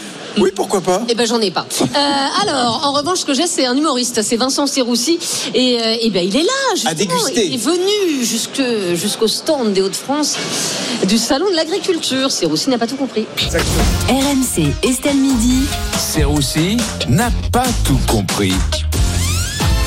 Salut Vincent. Salut Estelle, je sais pas si j'ai besoin de faire des vannes après ce qui vient d'arriver à mais, euh, C'est un plaisir d'être là en tout Il n'y cas. a jamais besoin de faire de Je vannes suis après resté local, moi, pour l'arrosage. Euh, Vincent, vous ne comprenez pas pourquoi on n'est pas prêt à payer plus cher pour acheter français. Bah, déjà, je voulais dire que c'est un vrai plaisir d'être au salon de l'agriculture, voilà, de- devant tous ces gens. Bon, j'ai galéré pour venir, hein, je vous cache pas. Avec ma tête de macroniste, ils m'ont pris pour un militant en marche. J'ai failli me faire éclater. Macron est venu. hein, Macron est venu. Il y a eu de la casse. C'était le salon de l'agriculture et de la MMA, hein, visiblement. C'était du jamais vu. Trois poules blessées, quatre vaches en garde à vue. Du coup, moi, j'ai enjambé des chèvres, j'ai évité les CRS. Entre temps, t'as sept agriculteurs qui veulent te faire goûter leur spécialité. J'ai eu le temps de faire une overdose de Beaufort, mais je suis bien là et je suis ravi d'être là. Bah, attendez, il y a quand même une super ambiance dans ce salon. Mais évidemment, bien sûr, t'en as qui sont venus passer un bon moment là. Avant l'émission, j'ai vu Thierry Moreau au stand de Rome en train de danser le zouk avec le gérant, c'était sublime. Il est venu se murger la gueule, mon Thierry, bien sûr. Et puis, il faut pas oublier, on est en présence d'une divinité, hein, le dieu de la bière et des agriculteurs, Pericos Légus, hein, le, le dieu des pécores. Il est vénéré ici. hein. J'ai vu des agriculteurs se prosterner devant lui, lui faire des offrandes de truffes. C'est un véritable honneur d'être en votre présence, Pericos. hein. Si je peux je peux avoir le foie gras, ça c'est pas mal non plus. Oui, bien Oui, sûr. c'est vrai, vous avez raison. Euh, Vincent, euh, vous êtes prêt à soutenir l'agriculture française et à acheter français ou pas du tout Mais, mais évidemment, mais bien sûr, on est au salon de l'agriculture, je suis entouré d'agriculteurs. Oui, oui, je suis prêt à payer même quatre fois plus cher. Il n'y a aucun problème. J'ai pas envie de me faire labourer la gueule. Non, non, j'achète français. Après, c'est pas évident d'acheter du made in France, c'est sûr. hein. Sur le produit, il y a que l'étiquette made in France qui est made in France. hein. C'est compliqué de trouver les bons produits, mais il faut acheter français, Estelle. Il faut acheter français. C'est pas moi qui le dis. Hein. C'est Sandrine Rousseau qui, Ah je bon cite, ouais, ouais, ouais. elle a dit il faut fermer nos frontières aux produits d'importation qui sont, je cite, hein, des produits de merde. Voilà. Fermer nos frontières. Bah, Sandrine Rousseau est, est donc culinairement d'extrême droite. Voilà, je ne connaissais pas. Alors Sandrine, on a un problème avec les légumes un peu foncés, c'est ça? Quand il y a une date, ça va, mais quand il y en a trop, ça va plus? Qu'est-ce qui se passe, ma Sandrine là? Bah, Après, elle a pas tort. Euh, c'est vrai qu'on on importe beaucoup de poulets, de poulets ukrainiens, par exemple. Oh, C'est un peu hypocrite. On veut bien accueillir les Ukrainiennes, mais pas les poulets ukrainiens, c'est ça? Qu'est-ce que c'est que ces histoires? Enfin, c'est des poulets qui fuient la guerre quand même. Enfin, je veux dire, normal qu'on les accueille plus facilement. Après, c'est sûr que voilà, ça n'a rien à voir avec la bonne volaille française de chez nous. hein. Les poulets ukrainiens sont un peu dangereux pour la santé. Tu croques une cuisse, il y a un obus à l'intérieur. Faut quand même se méfier, quoi. C'est pas évident. Euh, ça rejoint quand même le débat qu'on a eu sur le, le boycott des produits hors saison. hein. Mais bien sûr. Consommons français, Estelle. En décembre, t'oublies les cerises. Voilà, tu fais comme tous les Parisiens. Tu te fais un smoothie chou-fleur, radis, betterave. Tu dis que c'est trop bon alors que t'as envie de gerber et t'arrêtes tes caprices. Voilà. Non, parce que il faut quand même voir ce que c'est qu'une mangue en hiver, Estelle. hein. Elle a fait Bangkok-Paris, escale à Ouagadougou. Elle arrive au rayon, elle est en décalage horaire. Elle en peut plus. Même elle, elle te regarde. Elle a qu'une envie, c'est que tu la bouffes. Elle est là, mangue-moi, mangue-moi. c'est, c'est, non, mais c'est catastrophique. Donc privilégiez les produits français. Un bon Bordeaux, tarif bourré au taf, mais t'as sauvé un agriculteur. Voilà. Merci beaucoup Vincent Serroussi en direct euh, du stand de la région des Hauts-de-France du Salon de l'Agriculture et bien sûr en direct tous les jours dans Estelle midi à 14h50 et en podcast rmc.fr l'appli RMC et toutes euh, vos applis de téléchargement. Je voulais remercier euh, eh bien la région Hauts-de-France pour nous avoir si bien accueillis au Salon de l'Agriculture aujourd'hui. Merci, merci. Euh, C'était super euh, d'être là, de goûter tous ces produits euh, locaux. On s'est régalé. Jamais autant mangé pendant une émission Oui, c'est vrai que euh, mon plan nutritionnel d'attaque euh, va falloir que je le mette à la poubelle ou je recommence dès demain, enfin comme chaque jour quoi. Euh, merci en tout cas à la région euh, des Hauts-de-France et on retrouve tout de suite Vincent Moscato, le super Moscato Chaud. Salut Vincent. Ça va Estelle, tu vas bien? Bah ouais, nickel. Vous régalez ou quoi? Nous on vient vendredi au salon de l'agriculture, on y sera bien entendu avec toute l'équipe du Super Moscato Show. Vous allez vous régaler. Alors on va revenir sur ce très beau match nul contre l'Italie. On parlera bien entendu de rugby. Oh là là, quelle horreur. hein. Ah bah ouais, le 15 de France, encore des excuses Galtier a-t-il encore des solutions On se pose la question. Mal puis, c'est mon nom. Peut-on coacher Mbappé Voilà, parce qu'il est sorti à 65 mi- 65e minute. Donc, euh, bon, voilà, il y en a qui apprécient pas. Bon, on va en parler. On va parler d'un super Moscato Show. Hmm Ça va Ça te va comme programme Mais oui, mais tu m'as l'air déprimé, c'est le rugby ça. ben, le rugby, quoi, 13 à 13. euh, Attends, T'as pris, t'as pris une, une volée de bois vert contre l'Irlande. Tu fais un petit match contre l'Écosse, On n'est pas bien, on n'est pas bien. Oui, sauf que je te rappelle que vendredi, je te dis, bon, enfin, euh, franchement, l'Italie, ça va passer crème. Et tu m'as dit, méfie-toi, méfie-toi, ça va pas être si facile que ça. Donc Je en fait, tu le savais. Non, je, je- je le savais parce que, parce que ces Italiens sont, ont une génération qui, qui bricole pas mal et qui monte petit à petit, donc ils peuvent en coincer, euh, ils peuvent coincer les Gallois ou un truc comme ça, même les Anglais peut-être. On verra bien. Enfin, nous, on parle de ça, d'un super Moscato Show. Et moi, je et, et vous la embrasse. première hein. victoire en Ligue 1 de Jean-Louis Gasset, ça, on n'en parle pas. Ça Mais si, m'étonne. on va en parler, bien Bah entendu. alors, ça, même, mais ça, c'est, ça, c'est le rayon comédie. Dès qu'on parle de Marseille, c'est, c'est le rayon comédie, c'est pour rire, c'est à la fin avec Eric Dimeco. Mais C'est incroyable. Marseille perd. Tu, tu vas, tu vas faire deux heures sur trois. Marseille Mais gagne. non, mais t'inquiète pas. minute. Non, mais on va, on en parler. Non, on va, ça. on va- même temps, on va dire la, formule de- du, du vieux sorcier, de Loulou Gassé. Voilà. On va en parler bien sûr parce que c'est énorme. Il a deux matchs qu'il prend, deux matchs qu'il gagne, c'est extraordinaire. C'est extraordinaire. Eh ben oui. Je sais que deux. suit de- les performances de Marseille avec attention, donc je sais, c'est un peu une page pour lui ça. Allez, Vincent Moscato, le super Moscato Show, c'est tout de suite. Et nous, on se retrouve demain. Moi aussi, je t'embrasse dans Estelle Midi. Euh, midi 15h sur RMC, RMC Story. Salut à tous. RMC jusqu'à 18h. Le Super Moscato Show.